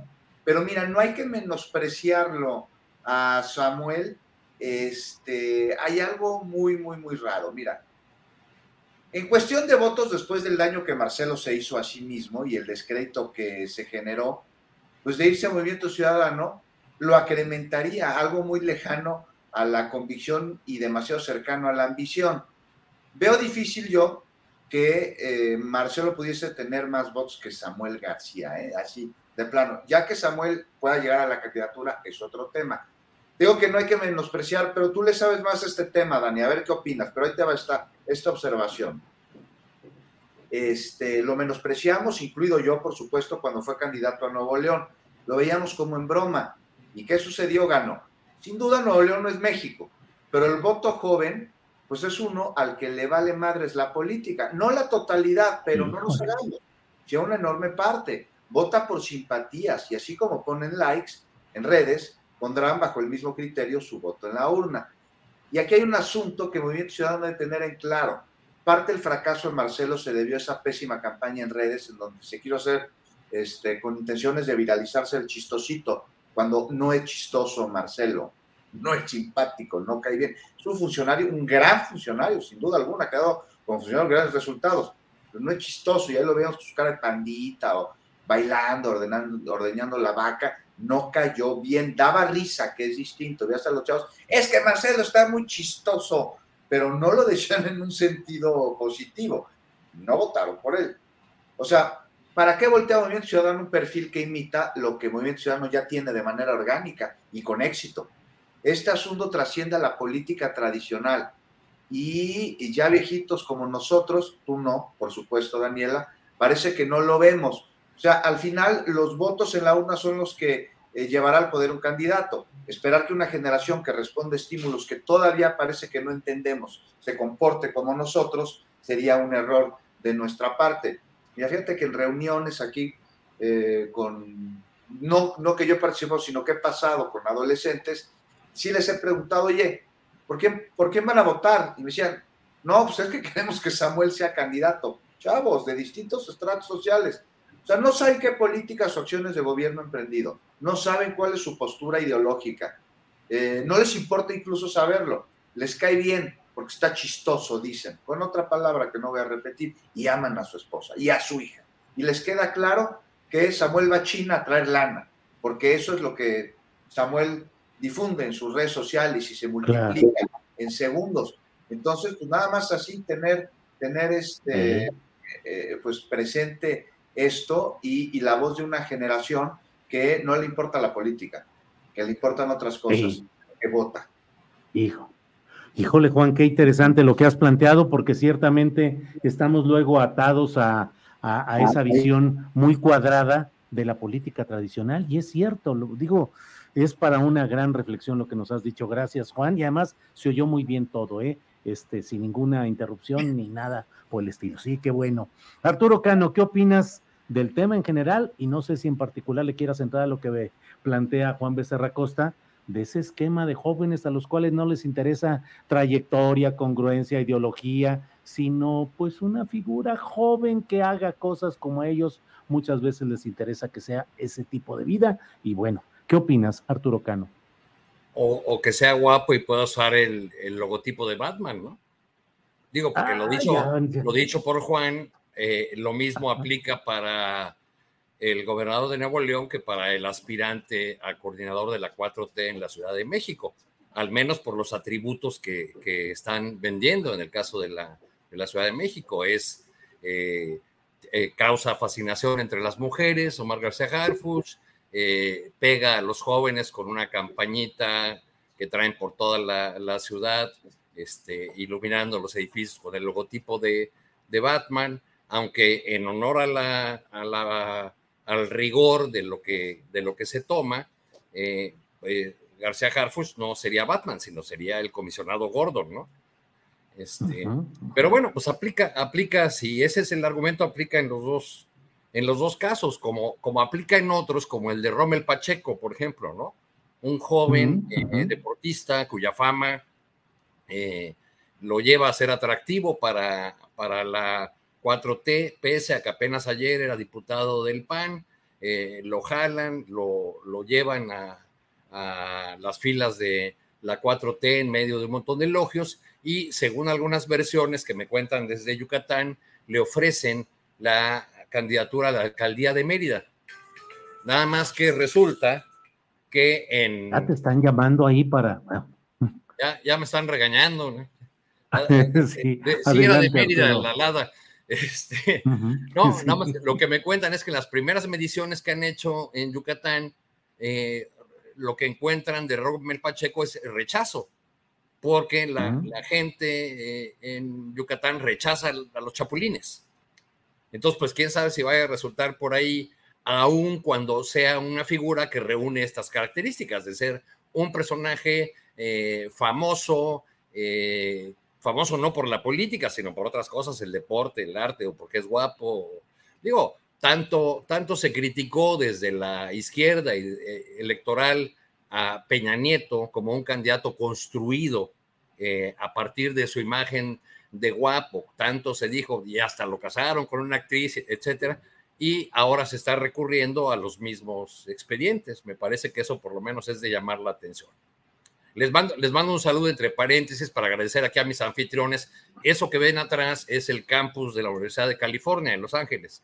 Estoy aquí ah, eh, en una oficina prestada porque voy a, presentar mi libro, Claudia Cheman Presidenta, a invitación de tres eh, eh, centros de, la Universidad de California, que como saben es una universidad pública. Me platicaba hace rato un profesor de aquí que, que esta universidad tiene 42 mil estudiantes, que recibe cada año 5 mil, aunque se presentan más de 200 mil solicitudes, porque la colegiatura aquí cuesta 12 mil dólares contra los 12 mil, eh, contra los 60 mil de Harvard, para, para, que tengan una idea. Paréntesis nada más de, de viajero. Me invitaron acá el Centro de Estudios Mexicanos, el, el, Instituto Latinoamericano y el Centro Laboral, entonces aquí estoy muy bien atendido este, para platicar de la política mexicana que está causando mucho interés. Y nuevo paréntesis, me dicen estos profesores con los que conversé hace un rato, pues vino Xochitl Galvez y reunió como a 25 personas vino Claudia Sheinbaum y no se dio abasto para el desfile de personas interesadas que hubo en dialogar con ella, incluyendo a los nombres morenistas, o sea, líderes que se han identificado en otros momentos con el PRI y con el PAN, estuvieron en encuentros, desayunos, reuniones, una batería de reuniones muy amplias que tuvo Claudia Sheinbaum aquí en días pasados. Bien, bien, bien, Arturo pues andas de viajero por Estados Unidos presentando tu libro, muy bien, igual que en México, que tengas buena estancia por allá, pero seguimos adelante. Eh, Daniela Barragán, ya que el propio Arturo Cano toca el tema de este libro sobre Claudia Sheinbaum, ¿cómo viste lo de la cancelación del evento ayer en la ciudad, em, e, en el estadio de la ciudad de los deportes, antes estadio del Cruz Azul? Eh, y bueno, pues... Ah, eh, vi a Mario Delgado este, pasando aceite, como luego dicen, tratando de poner una cara amable al asunto. No, bueno, nos faltó organización, pero es, eh, lo vamos a hacer ahora, el 12 de noviembre, una buena, eh, un acto masivo como se lo merece la, la candidata Chainbaum o Claudia Chainbaum. ¿Cómo has visto este tema? Por favor, Daniela. Bueno, para cerrar también el, el otro asunto rápidamente de lo de Samuel, o sea, sí creo que para la generación, quizás eh, los que van a votar por primera vez el, siguiente año por, un presidente, es imposible descartar que no haya muchas decisiones muy superficiales, ¿no? O sea, de que simplemente porque, ah, lo, es un TikToker o, ah, tiene en su Instagram a su esposa y a la bebé, o sea, sí creo que hay como eso, pero también utilizando el ejemplo de Samuel García, creo que también lo que influyó fue que del otro lado no había ninguna opción. O sea, el PRI hay que demostrado que ni en una entidad como Nuevo León iban a votar por ese candidato, pero quien era la opción era Morena y presentó a una candidata pues que fue destruida por alguien aquí en esta mesa. Entonces, este, eh, creo que eso es como eh, un ejemplo. Luego me dices quién, ¿eh? Porque no. Sí, no, creo que no, no lo van a reconocer. Pero, Marcelo se destruyó a sí mismo también. Tú ves a Marcelo como, como cuadro. Yo creo que, que, su credibilidad está por los suelos. O sea, un, un quien tú por tú con, con, con este García ¿Tú cómo lo verías, Dani? Un, con, eh, de Marcelo y Samuel, no, o sea, creo que ahí, si se ponen en un debate, lo que más le convendría a Marcelo sería recuperar esa imagen que tuvo cuando fue canciller. O sea, cuando empezó con los videos del ordeñando vacas, que yendo a, la pesca, o sea, si no era el Marcelo que decían tenía enamorado, eh, enamorada a gran parte de la clase media. ¿No? O sea, lo que más le convendría a Marcelo sería dejar este afán de querer ser un Samuel García y regresar a ser un canciller Marcelo Ebrard, esa personalidad que honestamente ahí creo que todos le reconocemos.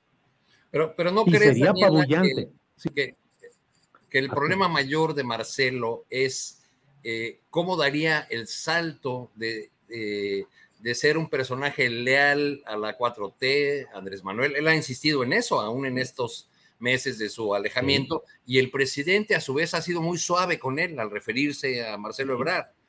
Otra cosa sería si se va ya de candidato de, otra fuerza, porque eso lo obligaría en primer lugar a un deslinde con la, con la 4T y ya estaríamos hablando de, un personaje eh, distinto, ¿no? De un personaje al que se pueda acusar o que desde las filas de la 4T podrían acusar incluso de traidor. Sí, no, ahí sí también de lo que está siendo acusado, como dice Arturo, Dani. Ahí lo confirma. Todo lo que hemos venido diciendo de Marcelo, que si no, no es cierto, se confirmaría con eso.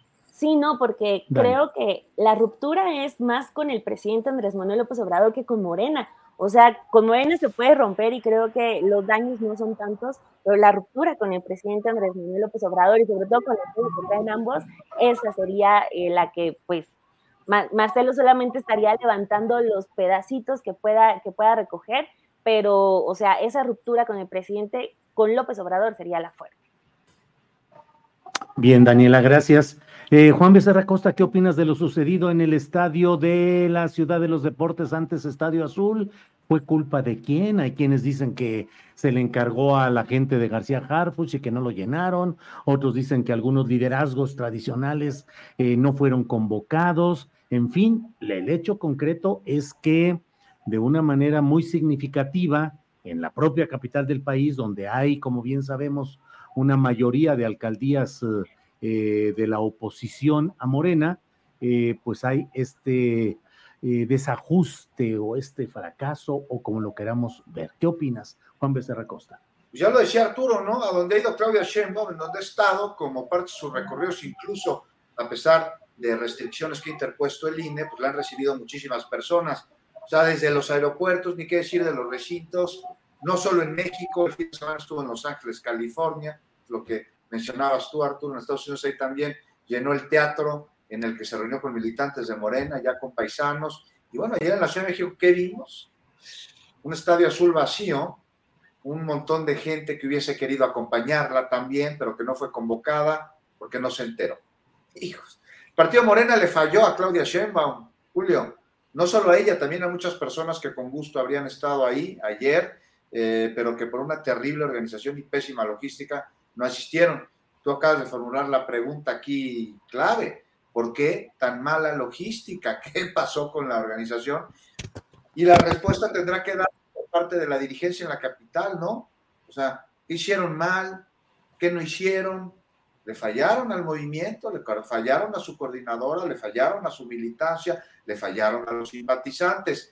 Y entonces hay que mirar para adentro, Julio, y lo de ayer me parece que es síntoma de que no se está haciendo con la profundidad requerida. Justo esa falta de introspección llevó en la intermedia, en el 21, a perder alcaldías.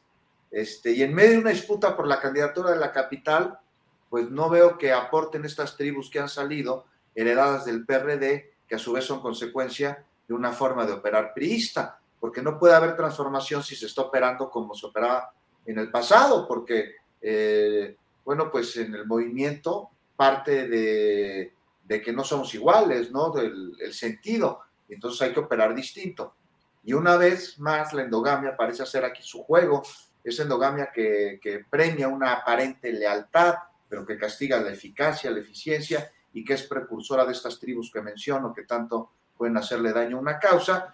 Y aquí no olvidar una cosa, la en la Ciudad de México es eso, es una interna. Se supone que todos los integrantes del partido y del proyecto de transformación forman parte del mismo equipo, que el rival está en la oposición, ¿no? a menos claro que la causa o la motivación sea una que anteponga proyectos personales, el hueso. Y ahí sale, nace esta jauría cuyo único proyecto parece ser ese, el hueso, uno por el que son capaces de destazar a su compañero de manada en un ataque que como el de los perros, fíjate que será siempre y agrede bajo la mirada de su dueño, para que el dueño dirima quién es el que sigue en la jerarquización de la jauría. Así funcionan las jaurías de lobos, de perros y de políticos. Entonces, imposible hubiese sido que no se infiltraran en Morena cuando el hueso está ahí, pero posible es y necesario ser un filtro para erradicarlos, sobre todo si se está llamando ya un voto masivo para garantizar el plan C, eh, uno que con cuadros tipo Lili Telles o Germán Martínez, como sucedió en 2018, va a costar trabajo responder. En fin, ya para terminar, una vez más, no olvidar en la Ciudad de México, quien va a decidir la candidatura es la ciudadanía a través de una encuesta. Tanto simpatizantes de Omar como los de Clara van a tener que jalar con quien gane. El ganador deberá de sumar los adeptos de los demás, porque irá no solo a la Ciudad de México, estamos hablando también de la candidatura presidencial y de, la y de los candidatos a diputados y a senadores del, legislativo. O sea, tendrán que ir con Claudia Sheinbaum, quien no se olviden la coordinadora nacional y a quien no se debe subestimar. Quien lo ha hecho Julio, insisto, ha quedado varado en el camino. Entonces, respetar la encuesta, la voluntad popular y tener claro que la jauría, este, por un hueso, es capaz de devorar a su compañero y que ella no decide la encuesta. Órale. Bien, Juan, gracias. Arturo Cano, ¿qué opinas sobre este tema? Uno podría suponer que Morena y antes el PRD, pues tenían casi un doctorado en la organización de actos masivos, inclusive sin tener ni el poder federal ni otro tipo de poderes eh, em, concurrentes en este tipo de actos. Y sin embargo, de pronto, este, esta pifia enorme, que visualmente pues es eh, catastrófica y que claro que ha dado todo el motivo para burlas y señalamientos de los opositores a Claudia Sheinbaum, a Morena y sus aliados. ¿Qué sucedió? ¿Cómo explicarse un, una pifia, un fracaso, un error de este tamaño? Arturo. Bueno, la, mejor decisión, en primer lugar, que pudo haber tomado Claudia Sheinbaum fue no acudir a ese evento para, para que no le tomaran las fotos ahí con un estadio semivacío. Luego, más que, buscar culpables o, señalar eh, a, tribus eh, heredadas del perredismo, yo creo que deberíamos apuntar nuestro ojo analítico al hecho de que Morena nunca hizo un examen a fondo eh, y sincero, sincero políticamente, de los resultados de la elección de 2021 y aquí lo estamos viendo con, con claridad, eh, o en este evento estamos viendo eh, las consecuencias de, de ese hecho. Eh, por ejemplo, el presidente del partido en, en Morena, un, un, joven militante muy activo, que seguramente entiende muy bien a las nuevas generaciones, fue candidato a diputado en 2021 y perdió. Ahora es el presidente del partido en, en la ciudad de Sebastián Ramírez. Sebastián Ramírez. Eh, varios de los operadores de, esa elección o del equipo que acompañó a, Claudia Sheinbaum en esa elección, eh, pienso en, Tomás Pliego, en eh, Héctor García, en fin, pues están ahí, siguen ahí, siguen siendo los, los mismos, ¿no?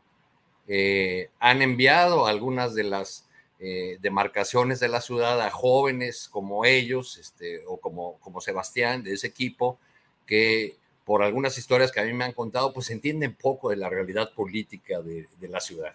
Ahora bien, este evento en el, en el estadio Otrora del Cruz Azul eh, fue programado para dar el recibimiento a las adquisiciones recientes de, Morena, a todo esta, eh, este grupo de, eh, transformadores de ocasión que, ahora está con el, con el proyecto de la, de la 4T. Bueno, si, las, eh, si los grupos de siempre de Morena decidieron por cualquier razón no movilizar a sus huestes, el hecho de, este evento desangelado nos indica que los neomorinistas o que los nuevos, pues tampoco traen mucha gente que digamos, ¿no?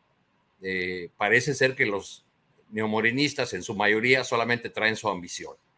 Y a eso, eh, eh, a, materializarla fue que llegaron a, Morena. No se han analizado profundamente o no se analizaron las causas de la, de la derrota en la, en la Ciudad de México se pasean eh, por, por, encima de ellas, pero nunca llegan al fondo y creo que ahí estamos viendo la, la consecuencia en este eh, evento, la, la, cerrazón de un grupo que tiene el, el control de, de, las estructuras del partido en la ciudad, quizá el desánimo o la... Eh, de, o la idea de que pues no van a participar nuevamente en otra eh, actividad que no los incluya de algunos sectores de, Morena en la, en la ciudad. Este, y, bueno, pues son eh, los resultados que deberían llamar la atención de, del equipo que lleva la, campaña de, de en la campaña de la 4T. Yo no creo que sea algo irremontable, o sea, sí es un, golpe, pero va, eh, pueden remontar y pueden hacer otras acciones que, que, les quiten esta, esta espinita. Este, pero más allá del, tema partidista y de si llenan o no con, con, sus movilizaciones, pues sigue ahí el asunto de la candidatura de, eh, o la posible candidatura de Omar García Harfus, que ha causado el rechazo no solamente de militantes de Morena, sino de muchas personas de la, de la izquierda en, eh, de la ciudad que ha votado en otros momentos por Morena. Eh, el domingo que tuvimos la, presentación ahí en la Feria del Libro, Julio, me encontré a un eh, notable cineasta que me, que me dijo, no, ya apoyarlos otra vez con quien sea de candidato, no.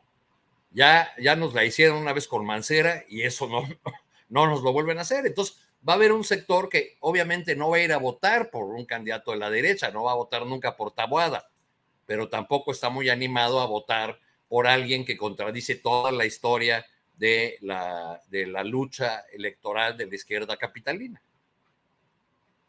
Gracias, Arturo. Daniela Barragán, em, eh, tocamos el tema de cómo viene ya la siguiente batalla. Eh, Mario Delgado dijo que hoy el Comité Nacional de Morena va a aprobar la convocatoria para elegir candidatos a diputados y a senadores. Ya sabes, oficialmente coordinadores eh, con otra denominación, pero en el fondo son las candidaturas a curules y a escaños. Y yo creo que ahí viene otra pelea fuerte en la cual van a intervenir algunos de esos factores que menciona Arturo Cano, los recién llegados, los infiltrados, los que antes criticaban duramente a Morena, a López Obrador y a la llamada 4T, y que ahora son, son nuevos eh, militantes conversos al morenismo, pero con probable candidatura en la bolsa. ¿Qué opinas de este proceso, Daniela?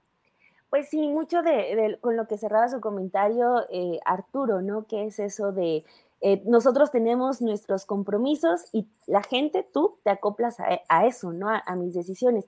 Creo que no es un secreto para ninguno de nosotros que los partidos utilizan este tipo de posiciones para garantizar que cuadros eh, fuertes, que personajes cruciales en los partidos tengan espacios en donde tengan una actividad garantizada, ¿no? El ejemplo que a mí siempre me gusta poner es el de Mariana Gómez del Campo, de cómo nunca ha tenido un puesto, eh, puede que haya sido votada, pero siempre o está en el Senado, o está en la Cámara de Diputados, o está en alguna comisión del PAN, creo que estaba en la Comisión de Relaciones mm. Internacionales, cuestiones así, ¿no? Pero eh, así se manejan los partidos y pues Morena no termina de ser una excepción en ese tipo de prácticas. Lo que sí es que el tsunami que vimos en 2018, pues para 2024 todavía va a tener fuerza, pero se va a empezar a debilitar justo por la fuerza que, representa el presidente Andrés Manuel López Obrador. Entonces, creo que el partido también debe ser el primero en darse cuenta de ese tipo de cuestiones, ¿no? Digo, ya después de, lo, del, de lo del Estadio Azul el día de ayer nos muestra que quizás están más preocupados en, en otro tipo de cosas, pero creo que también tienen que empezar a demostrar que escuchan a los de su propio partido. O sea, hay una gran generación de, jóvenes dentro de Morena que, este, que están eh, lejos de, lo que fue el haber llegado primero al PRD y después dar el brinco. O sea, hay gente muy capaz dentro de Morena que yo creo que debe empezar a alzar la mano o debe ya empezar a alzar la voz, porque al parecer alzar la mano no ha sido suficiente, sino empezar a alzar la voz de que es necesario, justo porque hay, hay una escuela de, de formación de cuadros, decir, pues más allá de que le garantice sus espacios al verde, a Ramírez Marín, por ejemplo, en Yucatán, al Rommel Pacheco, a los Rommel Pacheco que vengan, pues también tienes que empezar a voltear a los que tienes aquí, a los que se están incluso gastando para formarlos, porque esas escuelas de formación de cuadros políticos también nos cuestan a todos. Entonces, eh, creo que sería un error eh, que se notaría a mediano y largo plazo eh, ese tipo de decisiones donde se prioriza más a, los compromisos que vas haciendo en el camino, pues tienden a salirte muy costosas, ¿no? Y los ejemplos sobran, desafortunadamente. Eh, Lili Telles, Germán Martínez, lo que ya sabes. Entonces, creo que Morena eh, puede estar en una posición, pero estamos hablando del deber ser, pero desafortunadamente en cuestiones políticas, pues se va a cuidar mucho a, tratar bien a los que vengan del verde, a los que vengan incluso del PRI, por más fuerte que parezca, a los que vengan del PAN, eh, porque pues políticamente pueden eh, movilizar eh, personas, ¿no? una nota, por ejemplo, que salió sin embargo de mi compañera Montserrat Antunes, que nos habla de cómo también Ricardo Monreal ya está movilizando pues todo su poder en la, en la alcaldía Cuauhtémoc para poner a su hija su hija Katy Monreal, eh, tiene la publicidad en redes sociales de color rosa y blanco, que son de una asociación, pero ya hay carteles en las calles donde tienen los, este, donde tiene ella los colores de Morena. Entonces, pues ahí estamos hablando de esas cuotas políticas que los partidos eh, pues depositan en esos espacios de los plurinominales para tener contentos y tener, pues sí, dentro del corral a, ciertos personajes. En este caso, eh, por el ejemplo que mencionaba de Ricardo Monreal, eh, pues bajo una básica de tenerlo más de, de, enemigo que de amigo que como enemigo. Entonces, mientras se sigan manejando en eso, pues desafortunadamente vamos a estar eh, garantizándole a políticos con las peores mañas muchísimos más espacios. Y además no son espacios que duren un año, o sea, son eh, eh, espacios que, que dan para más, entonces pues ojalá estuviéramos hablando de un partido de izquierda que va a priorizar a sus cuadros, a sus jóvenes, a sus políticos que llevan mucho tiempo militando de un lado, pero pues así como van las cosas, podríamos estar viendo que no, que se va a priorizar el tener eh, contentos a ciertos cuadros, pues por esta famosa eh, pues necesidad ya de ir sumando y sumando a más personas, vengan del grupo que vengan. Es que a, los militantes de siempre ya los tienen en la bolsa, ¿no? A esos no les tienes que dar candidaturas porque pues ya, ya son parte del proyecto, hay que darles a los a los recién llegados. Esa es la Pero, por ejemplo, lo que mencionabas eh, de, de, Clara, o sea, en el, en el caso de que quede García Harfuch, o sea, cómo se va a contentar a todo ese sector de Morena que sí está como temiendo, no en el resultado de la encuesta, sino en la decisión política de elegir a un Harfuch por encima de una Clara Brugada. O sea, sí creo que es como de ir sanando o previendo ese tipo de rupturas que por ser prácticos a lo mejor y no van a salir a la vista de todos, pero yo siento que sí van a ir generando cierto rencor dentro del partido. Bien, Daniela. Eh, Juan Becerra Costa, la batalla que viene, la batalla por las curules y los escaños, ¿cómo percibes que van las cosas ahí? ¿Qué podemos esperar? ¿Cómo se construye el nuevo poder político legislativo a partir de estas incrustaciones de personajes de variopinto origen. Y por otra parte, si crees que el plan C electoral de votar por todos acríticamente sean presentados como todos, ¿sigue adelante viento en popa o está un poco en cuestionamiento debido a acontecimientos recientes? Juan Becerra. Pues volvemos irremediablemente, Julio, al tema de la jauría y el hueso, otra vez. Sí, que Oye, es necesario el plan C. O sea, la, eh, la 4T necesita el plan C para que la transformación siga con su curso. Sin él se verá complicado y esto al tiempo en el que acomodos en el movimiento mueven estructuras. A ver, el hueso, su olor despierta la voracidad y por él son capaces muchos de hacer lo que sea. Convicciones, como diría Groucho Marx, si no le gustan las que aquí tengo, hay otras. Se acomodan como buscan acomodarse tantos. Afortunadamente, fíjate que hay un filtro, este, hay un requisito para los aspirantes de Morena a ser candidatos, a lo que sea, y es el de asistir y completar estos cursos que está haciendo el Instituto de Formación Política del partido, que eh, el instituto lo encabeza el Fisgón. Son, te digo, un filtro de alguna manera para evitar que en lugar de llegar a la elección cuadros, este, lleguen como ha sucedido pósters. Este, y estos cursos depuran por un lado y forman por el otro. O sea, formación política que lo que busca es de alguna manera fomentar el pensamiento crítico y la acción democrática, la, acción participativa, la acción organizada, este, y bueno, pues, hay distintas herramientas como la epistemología de la educación popular. O sea, los dan buenos cuadros, o sea, los dan Armando Bartra o Lucio Olivier o Felipe Ávila, en fin, ahí está Enrique Dussel también, y eh, les imparten, pues desde cursos de técnica legislativa hasta de formación política, de feminismo, de municipal, de diversidad sexual, varios. Entonces, adquieren conocimientos y principios, pero también Cool es una herramienta de disciplina, es decir, no son ahí cursitos propedéuticos como de universidad privada, ¿no? O requieren cierto compromiso. Buena idea, sin duda, a la que se debe sumar, porque pues esto no resuelve de lleno todo el problema. Se debe sumar el proceso de selección de aspirantes a candidatos por parte del partido. Por segunda ocasión también en esta tarde recordamos con eso a Lili Telles y a Germán Martínez o a, Sergio Meyer, ¿no? Eh, pero a ver, mm. no solo ellos, o sea, incluso ayer Olga Sánchez Cordero, eh, la senadora, exsecretaria de Gobernación, votó en contra de un asunto muy representativo en su alcance de la 4T. Estamos hablando, sí, de los fideicomisos del Poder Judicial, pero también de una lucha por erradicar privilegios, también de austeridad, eh, de un poder de la nación que no tiene a sus representantes este, por mandato popular, sino por designación. Se van sumando elementos que hay que analizar, hay mucho detrás, y Olga Sánchez Cordero dejó en claro que antes de ser senadora es y ella se beneficia con estos fideicomisos. También dejó claro que si está en Morena fue porque se trató del vehículo para acceder a ambiciones, proyecto. Entonces está, claridades, este, ahí están, que tienen los suyos, que tienen los propios y que no son necesariamente los intereses de las mayorías. Así que los aprendizajes a la hora de llamar cuadros, ojalá y se hayan absorbido en estos cinco años de ejercicio del gobierno por parte de Morena, en donde sí ha llamado a muchos impresentables.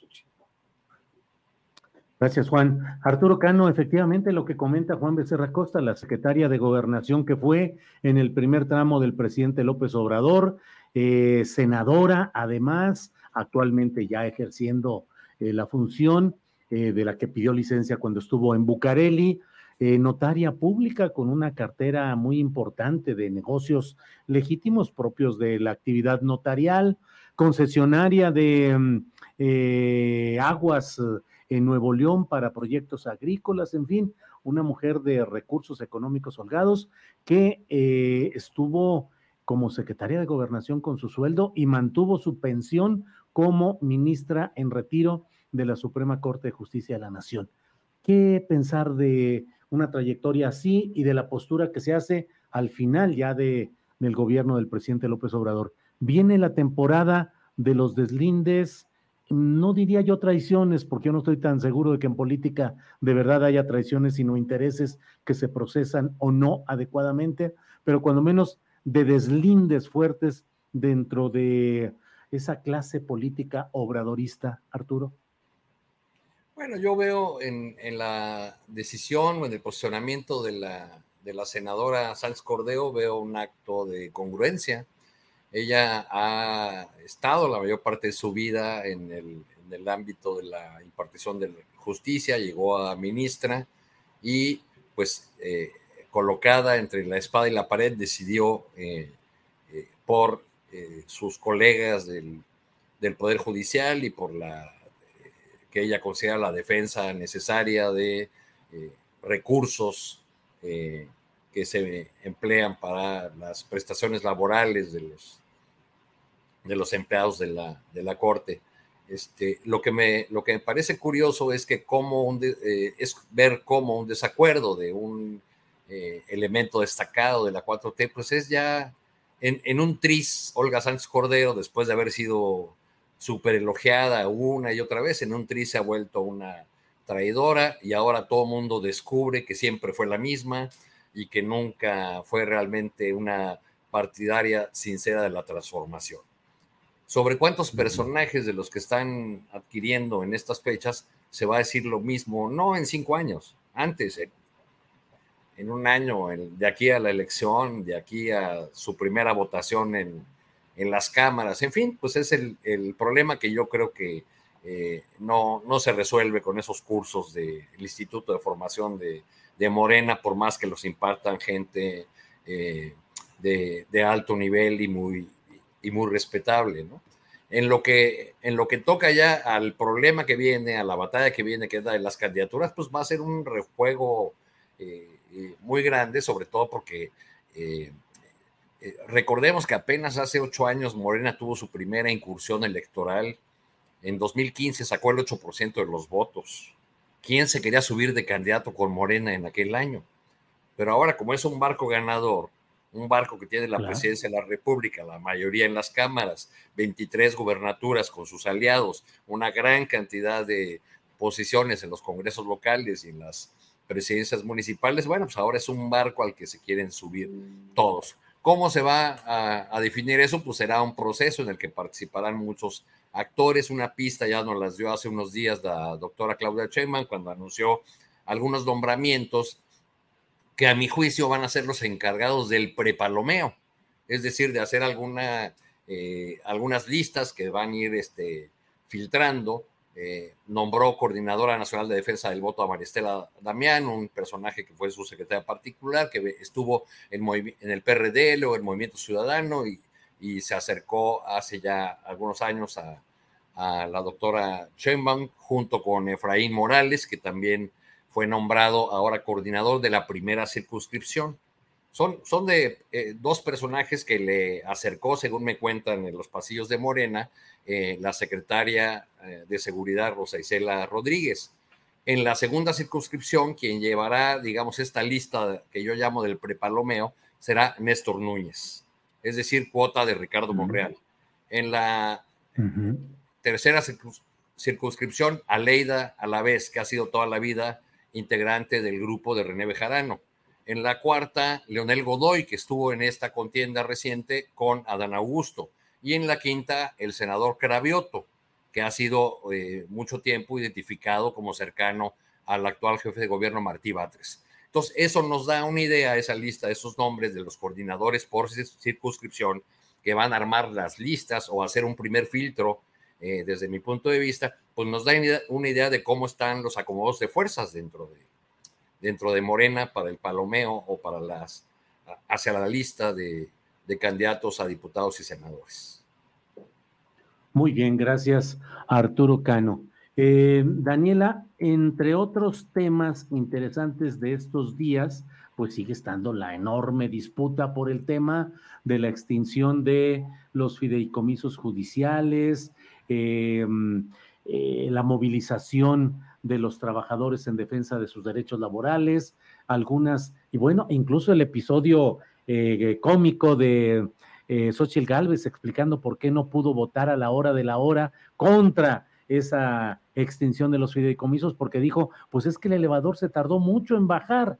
¿Cómo vas viendo este proceso de la batalla en el ámbito judicial, político y sus consecuencias electorales, Daniela? Pues de entrada a mí me llama mucho la atención que el presidente López Obrador no ha festejado ni lo hecho por él, eh, por la Cámara de Diputados, ni lo que ocurrió el día de ayer en la Cámara de Senadores. Y es porque creo que el panorama, pues no, no luce del todo bien, porque lo que sigue, y ya, ya vamos a ver las, las artimañas con las que salgan, es decidir sobre la constitucionalidad de esta decisión en, la, en el terreno que, en el que ya solamente el Poder Judicial tiene la última determinación, ¿no? Eh, es como ya el callejón sin salida donde llevaron el tema de los fideicomisos, pues finalmente quien puede decidir si es que, claro, se impugna algo, sería la Corte, decidiendo eh, eh, sobre el, fideicomiso de, ese poder al que representa. Entonces, creo que pues sí, es un logro de los eh, diputados de Morena, luego de los, senadores de ese partido, pero a final de cuentas también nos marca pues los pasos que hay que seguir para hacer cambios de fondo. Si a un grupo no le gusta esos cambios, pues simplemente no pasan y ya. Entonces, eh, sin duda creo que es, es, muy rescatable el hecho de haber sacado a, a, las calles a gente que pues quizá nunca lo había hecho, ¿no? El domingo que estábamos en la feria del libro, pues eh, yo nunca había visto una marcha de abogados, ¿no? Entonces, eh, creo que de entrada eso es algo bueno, ya también están como sujetos activos en, la política, ya por fin pudimos eh, conocer también a, otro personaje que estaba siempre en lo oscuro, pero muy cómodo, el líder sindical del Poder Judicial de la Federación. Entonces, pues qué bueno que ya, que ya salieron, que ya están muy activos, ya van a protestar, incluso que estuvieran ayer la oposición les abre, eh, les abre las puertas, están en su derecho, logran que hable el dirigente sindical en, eh, todavía en las Comisiones Unidas. Entonces creo que ahí fue como un evento político en el que todos ganan. Primero nosotros conocemos rostros eh, de personas que tienen mucho poder, que tienen en sus manos muchas decisiones. Incluso con eso me ligo con el asunto del paro que han, eh, que han estado eh, analizando porque ellos están diciendo, no, pues nos vamos a paro y se van a dar cuenta de cómo es muy necesario eh, todas las actividades que hacemos, pues también eso lo festejamos porque muchas mamás de víctimas de feminicidio pues se quejan de todas las fiscalías, se quejan de los jueces, pues bueno, qué bueno que después de este paro, ya para quizás este, reforzar, que son muy necesarios, pues empiecen a, despachar muchos casos que tienen atorados. Entonces, eh, más allá de lo que ocurra, si alguien impugna esto, esto que se aprobó ya formalmente de la extinción de los 13, de los 14 fideicomisos, pues qué bueno que ya despabiló y desempolvó a los integrantes del Poder Judicial. Qué bueno que salieron a marchar y ojalá pues ya se queden así como sujetos activos y que se crean su papel de defensores de justicia ¿no? Porque quizá han tenido la etiqueta, pero que lo demuestren y que lo defiendan y, que, y sobre todo esto, que demuestren que son esos defensores de justicia, porque pues el tener la etiqueta no nos ha garantizado muchas, muchas cosas a favor de nosotros. Muy bien, Daniela. Em, entramos ya a la etapa de eh, los postrecitos son las 2 de la tarde con 50 minutos, pero antes de ello déjeme comentarle porque hay quienes preguntan en el chat acerca de Temoris Greco, nuestro compañero reportero periodista que viajó a Israel. Ya llegó a Israel desde ayer, eh, tuvo un interrogatorio amplio en una parte del vuelo, específicamente en Madrid, no en Tel Aviv, donde pues tuvo ahí de esos interrogatorios que a veces hacen especiales, pero no sucedió nada, pudo estar en, entrar ya a Israel, está empezando a hacer ya enviar algún tipo de material, eh, desde luego está solicitando el apoyo en su cuenta de arroba temoris, puede encontrar usted las referencias para quienes deseen ayudarle a financiar este viaje, eh, en el cual él tiene eh, pues la intención de poder entrar a la zona de conflicto, aunque la verdad es que es complicado, muy complicado, pero ahí está ya, llegó con bien, ya está trabajando, ya están bien enviando material, hemos tenido alguna comunicación por chat y él está eh, tranquilo, contento y caminando en todo esto. Así es que para quienes preguntan, ahí anda ya Temoris en Israel por lo pronto. Bueno, vamos con postrecito, Juan Becerra Costa, tema que usted quiera, por favor. Julio, eh, eh, les dejaré a mis compañeros mayor tiempo para el postrecito porque yo me tengo que despedir. Le había avisado por allá a la producción que me, tenía que ir un poco antes de, del cierre porque ya me están esperando aquí en el salón para la plática sobre el libro de Claudia Chemba. ¿eh? Mucho éxito. Gracias. Que te vaya muy bien. Juan, gracias por estar aquí. Julio, gracias. Que te vaya bien, Arturo. Gracias por todo esto. Hasta luego. Bien. Pues eh, Juan Becerra Costa, postrecito, lo que quieras, por favor, aquí estamos puestos para escucharte. Pues uno muy amargo, Julio, eh, que tiene que ver con lo que está sucediendo en las costas de Guerrero con el huracán Otis, que eh, nos sorprendió a todos en muy pocas horas. Pasó de categoría 2 a categoría 5 en la tarde de ayer, pegó durísimo en las costas de Guerrero y aquí hay que sacar el tema del Fonden. Alrededor del Fonden hay un grito que es de acusación con el que se pretende además dar el mensaje de que también con la desaparición del Fonden desapareció el recurso destinado a atender desastres naturales, cuando no es así porque el recurso existe. Entonces, pues ahí está, que no nos quieran tomar el pelo de entrada, tiene que revisarse sin duda alguna.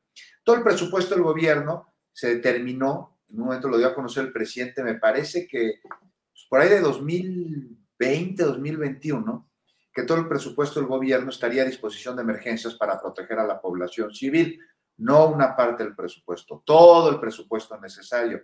Ahí hubo un énfasis. Este, desde el 2021 no se acudió al mecanismo del Fonden y los recursos públicos se han señalado que han sido suficientes. Además de esto está la contratación de un bono y de un seguro de catástrofes. Lo contrató el gobierno en el año 2020, una protección financiera con un bono catastrófico. Estamos hablando de casi 500 mil millones de dólares, me acuerdo de, la cifra. Esto para sismos, para eh, ciclones tropicales, justo como el huracán Otis. Y tiene una vigencia de cuatro años, es en marzo del año 2024. Ahora, el Fonden, hay que analizar claramente a quién y cómo ayudó. Principalmente, no sé si ustedes tengan otro dato, lo que he podido observar es que a quien ayudó el Fonden, y vaya que los ayudó, fue a políticos, que entre ellos Calderón, que se clavó la lana de los huracanes. Este, ¿Qué pasó con el sismo del 17? Donde el Fonden puso curitas, puso curitas por varios lados, pero nada más curitas adquirió pasivos por 18 mil millones de pesos, esto derivó en una deuda millonaria de 13 mil millones de pesos, la la daba directo el Fonden a empresas para que es que atender la emergencia o para reconstruir. Y yo le pregunto a quienes saben y a los damnificados principalmente, ¿los recibieron? No, se clavaron todo, la, la gran parte, pura simulación. Ahí sí no gritaron, quienes hoy falsamente acusan que no hay respuesta para atender desastres naturales. Pero bueno, pues ¿qué se puede esperar si en su momento dejaron desamparadas a las personas damnificadas para con esos recursos llenarse los bolsillos? Hay toda una operación, una estrategia, una acción, una política en este, colaboración con la Secretaría de la Defensa Nacional y el plan de N3 para, bueno, pues atender a las zonas que sufren desastres naturales y si hay dinero. Fonden, pues no, ya no funciona del Fonden, pero eso no quiere decir que el recurso no exista y que no llegue a donde tiene que llegar, además con menos burocracia. ¿Es suficiente? No, tampoco, de ninguna manera, no es suficiente. Y aquí ya sin politiquerías y sin guerras sucias, pues sí se debe poner el, el, renglón, ¿no? De que hay voluntad, hay esfuerzos, pero nunca me parece que va a ser suficiente para atender este tipo de eventos, Julio. Bien, Juan, muchas gracias. Eh, vamos ahora con Daniela Barragán. Daniela, postrecito, por favor. Ahondar en lo que ya mencionaba Juan, que sí llama mucho la atención que personajes hasta del PRI como Alejandro Moreno Cárdenas estén llorando el fondén, o sea, cuando ellos mejor que nadie saben cómo utilizaban ese dinero. Y ahorita ya hay unos que se hacen como que no se acuerdan, pero siempre fue una bolsa de dinero que se manejaba con total discreción. O sea, eso que, también comentaba Juan es un hecho, el dinero hay, nunca va a ser suficiente para las tragedias, ¿no? Eso, eso es también una realidad.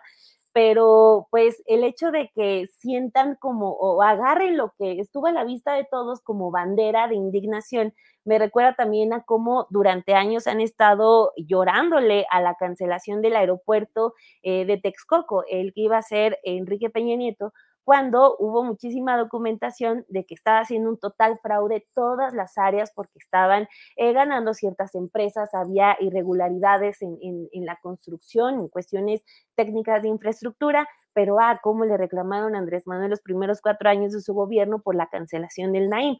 Ahorita también, de verdad me sorprende mucho estar viendo a, los, a los que lloran el Fonden, cuando en realidad pues ahí están eh, todos los, eh, los registros de la Auditoría Superior de la Federación que año tras año, cada que se metía a revisar el manejo de, de esas bolsas de dinero, encontraba irregularidades, encontraba cómo se llevaban el dinero, encontraba eh, cómo compraban ciertos artículos y reportaban que gastaban hasta el, que costaban, perdón, hasta el triple.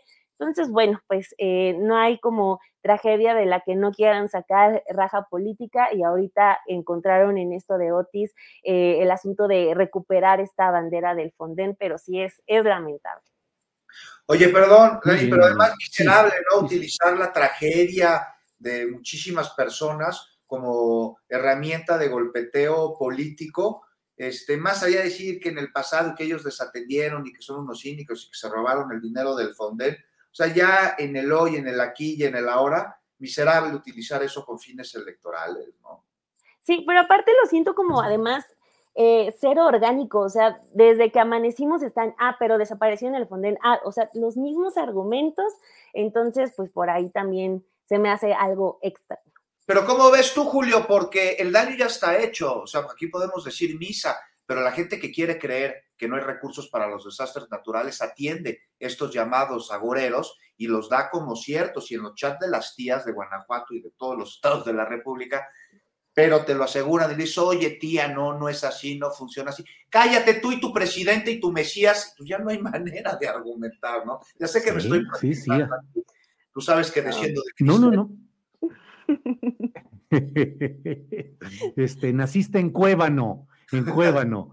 Eh, oye, no, pues es que realmente eh, forma parte de esa eh, tarea mediática que se han echado a cuestas muchos de los opositores a la 4T, que es la de la propalación de una serie de versiones, de rumores que cuando ya los dan por establecidos no se puede alegar en contra porque ellos aseguran que las cosas son como ya quedaron inscritas en ese proceso no solo de adoctrinamiento, sino de falsificación para fines de alegatos colectivos. Y cada vez más, eh, Daniela y Juan, se reproduce una, un cierto segmento social que eh, en las redes sociales mm, advierte de los castigos punitivos que habrá contra quienes fueron cómplices de la etapa del saqueo, de la dictadura y de la peor etapa de México, como si realmente, por otra parte, quienes llegaron al poder en esta etapa, en el poder actual, hubiesen realmente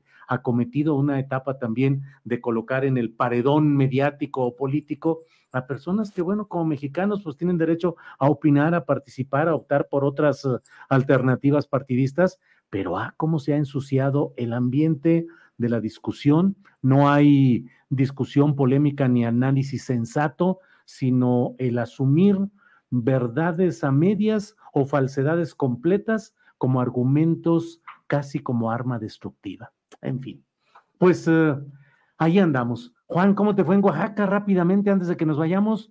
Oye, increíble. La verdad es que la Feria del Libro de Oaxaca es de llamar la atención. Hace 43 años empezó ahí en los portales del centro y hoy es una, una feria de este, nivel internacional. Encontré a Paco Taibo, andaba bien contento presentando libros y bueno, pues Oaxaca es hermoso. Para quien va a ir, nada más no caiga en la trampa del turista de estos restaurantes que, están en el centro, este, que están, la verdad, Julio, carísimos y muy malos. Hay que irse a los alrededores, a las fonditas del lugar, se come muy bien y muy barato. Ahí está mi recomendación. Bueno, gracias. Eh, Dani, ya para despedirnos, ¿cómo te fue en la feria del libro del Zócalo? Yo sé cómo, pero te pregunto. Yo sigo, pero voladísima, Julio. Fue una fiesta magnífica, o sea, eh, no dejo de, contarles, a, lo platiqué en Café y Noticias y todo. Eh, después de la, de la presentación en la que estuvimos, o sea, estuve otras dos horas ahí tomándome fotos con medio mundo, yo contenta de, acceder a todo, pero este, de verdad el recibimiento de la gente fue maravilloso, estaba lleno, estuvo hermoso, la verdad, la fiesta astillada del, domingo en la Feria del Libro. Qué bueno, qué bueno, Daniela. Pues eh, Juan Becerra Costa. De verdad, muchas gracias. No, Gracias por estar ahí, gracias por formar parte de este proyecto y gracias por tu tiempo y tu sapiencia e inteligencia. Igual Juan, de quien deploramos que no pudiera estar, pero como él dijo, pues chamba es chamba. Así es que gracias Juan Becerra. ¿Mm? Abrazo a los dos y a todos los que nos ven y escuchan. Hasta luego, hasta luego. Daniela, gracias. Hasta luego, nos vemos. Feliz miércoles. Sale, gracias. Son las 3 de la tarde con dos minutos, 3 de la tarde con dos minutos, y déjeme ver qué otra información tenemos por ahí. Alex, ¿qué tenemos? Julio, pues por el huracán Otis que está afectando a Guerrero, Miguel Torruco, que es el titular de la Secretaría de Turismo, anunció un centro de acopio en las oficinas de la dependencia ubicada en Mazarik 172. El Sistema Nacional para el Desarrollo Integral de la Familia también puso un centro de acopio que es en el almacén general de DIF en la alcaldía Benito Juárez. Lía Limón informó a través de sus redes sociales que a partir de hoy el Salón de Usos Múltiples de la alcaldía Álvaro Obregón será un centro de acopio. Estos son solo algunos centros que hemos detectado. Si está en su posibilidad eh, apoyar, eh, estos centros están disponibles y algunas cosas de las que, requieren son agua embotellada, alimentos enlatados, leche en polvo, azúcar, frijol, lenteja, harina, café, aceite para cocina, artículos de higiene personal, alcohol, agua oxigenada, algodón o gasas. Hay que apoyar a nuestros compañeras y compañeros que ahora lo necesitan más. Esas imágenes que estamos viendo en pantalla pues son recientes de lo que está ocurriendo en Guerrero. También la Guardia Nacional informó a través de su cuenta de X antes Twitter que ya está apoyando a la liberación de las vías de comunicación para facilitar las tareas del personal civil encargados de restablecer las telecomunicaciones. Y Julia, aquí quiero decir algo porque hace un, hace un momento, hace un ratito, la senadora Xochil Gálvez pues ya dio su, su pronunciamiento al respecto del huracán y pues si te parece vamos a escucharlo. Ir adelante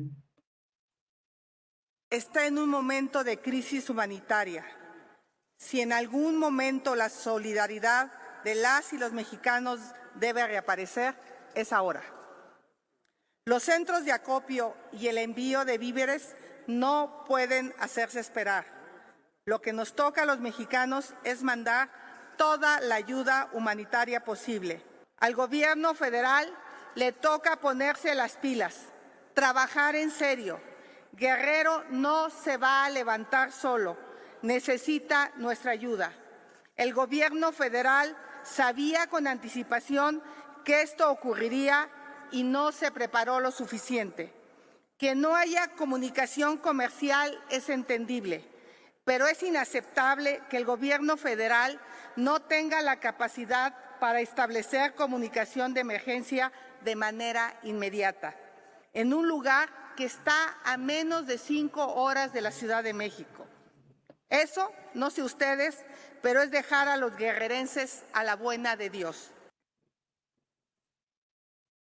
Y también otra persona que se pronunció fue el expresidente Vicente Fox. Vamos a enseñarle el tweet, por favor, en pantalla. En mis tiempos, antes, de, antes que llegara el huracán, ya se encontraba todo el habituallamiento en sitio. A estos cerebros de mosca no se les ocurre nada. Todo con letras mayúsculas y estoy segura que habituallamiento tiene un error ortográfico. Julio, ¿qué te parece? Bueno, bueno. La verdad es que hay un gran desconocimiento de la señora Xochitl Galvez, digo de la ingeniera, pues, porque ahora em, de, de, Xochitl Galvez, y desde luego, bueno, eso es ya congénito en Vicente Fox, que es un compendio de ignorancia galopante, pero pues la verdad es que hay varios especialistas. Ojalá a lo mejor podemos encontrar alguno de ellos que nos explique mañana cómo fue la evolución de este tema de, del ciclón, eh, del Otis, y cómo las previsiones originales eh, fueron avanzando de una manera que se atribuye pues a todos estos cambios climáticos que se están dando, pero no fue un fenómeno que pueda medirse con eh, los criterios de un pasado en el cual no había estas evoluciones rapidísimas.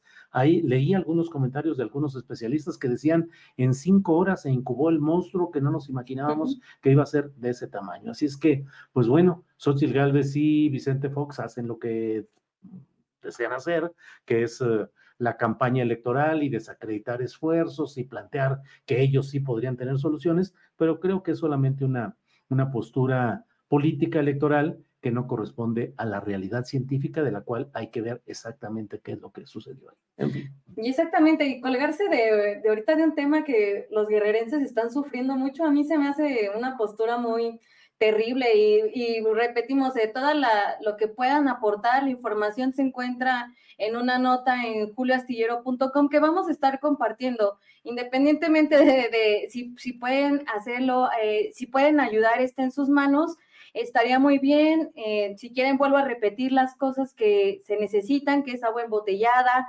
alimentos enlatados, leche en polvo, azúcar, frijol, lentejas, harina, café, artículos de higiene personal, em, alcohol, agua oxigenada y gasas. Entonces, eh, pues hay que apoyar a, nuestros, a nuestros hermanos, a nuestros compañeros de, Guerrero Julio y pues aquí vamos a estar pendiente para toda la información que esté y también en lo que podamos ayudar, también muy, muy listos, muy puestos. Así es. Pues Alex, gracias por esta actualización informativa. Eh, a quienes nos felicitan por el estudio y nos dicen que está muy bonito y que una gran imagen, sí, así es, pero no es nuestro estudio en términos eh, reales Sí lo es, nos dice Arturo Santillán, que es nuestro anfitrión, pero ya saben que yo me la paso entre Guadalajara y México. En esta ocasión, debido a que tuve problemas en mi departamento de aquí de México, no pude transmitir. Corrimos a solicitar eh, la posada, que nos diera posada Arturo Santillán, quien amablemente, porque siempre nos ofrece esta posibilidad, aquí estamos, pero bueno, pues muchas gracias. Y sí está muy bonito el estudio, pero luego tendremos, tendré yo que regresar a mi realidad, que es la, pues más o menos la que ustedes han visto en otras ocasiones. Pero gracias a todos, gracias por sus palabras, gracias por sus comentarios y gracias Alex por esta ocasión, gracias por estar aquí. Gracias Julio y seguimos pendiente y estamos muy puestos para el programa del jueves que va a estar buenísimo. Así es. Y mm, hoy a las 5 de la tarde, Paco Cruz con su videocharla cruzada y a las 9 de la noche estaré yo con mi videocharla astillada. A todos, a todas, muchas gracias. Seguimos en contacto.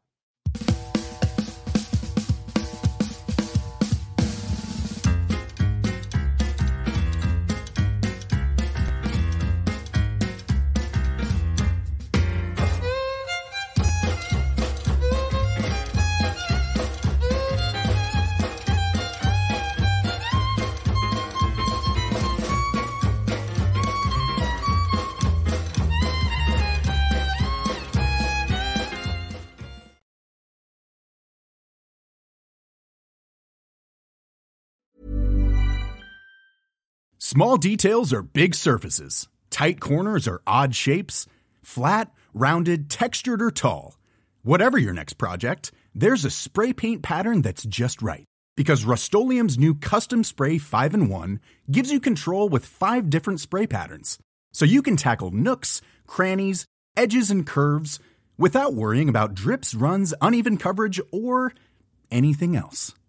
Custom Spray 5 in 1 Only from Rustolium. ¿No se merece tu familia lo mejor? Entonces, ¿por qué no los mejores huevos? Ahora, Egglands Best están disponibles en deliciosas opciones. Huevos clásicos, de gallina libre de jaula y orgánicos de Egglands, que ofrecen un sabor más delicioso y fresco de granja que le encantará a tu familia. En comparación con los huevos ordinarios, Egglands Best contiene la mejor nutrición como 6 veces más vitamina D, 10 veces más vitamina E y el doble de omega 3 y B12. Solo Egglands Best. Mejor sabor, mejor nutrición, mejores huevos. Visita egglandsbest.com para más información. Para que te enteres del próximo noticiero, suscríbete y dale follow en Apple, Spotify, Amazon Music, Google o donde sea que escuches podcast. Te invitamos a visitar nuestra página julioastillero.com.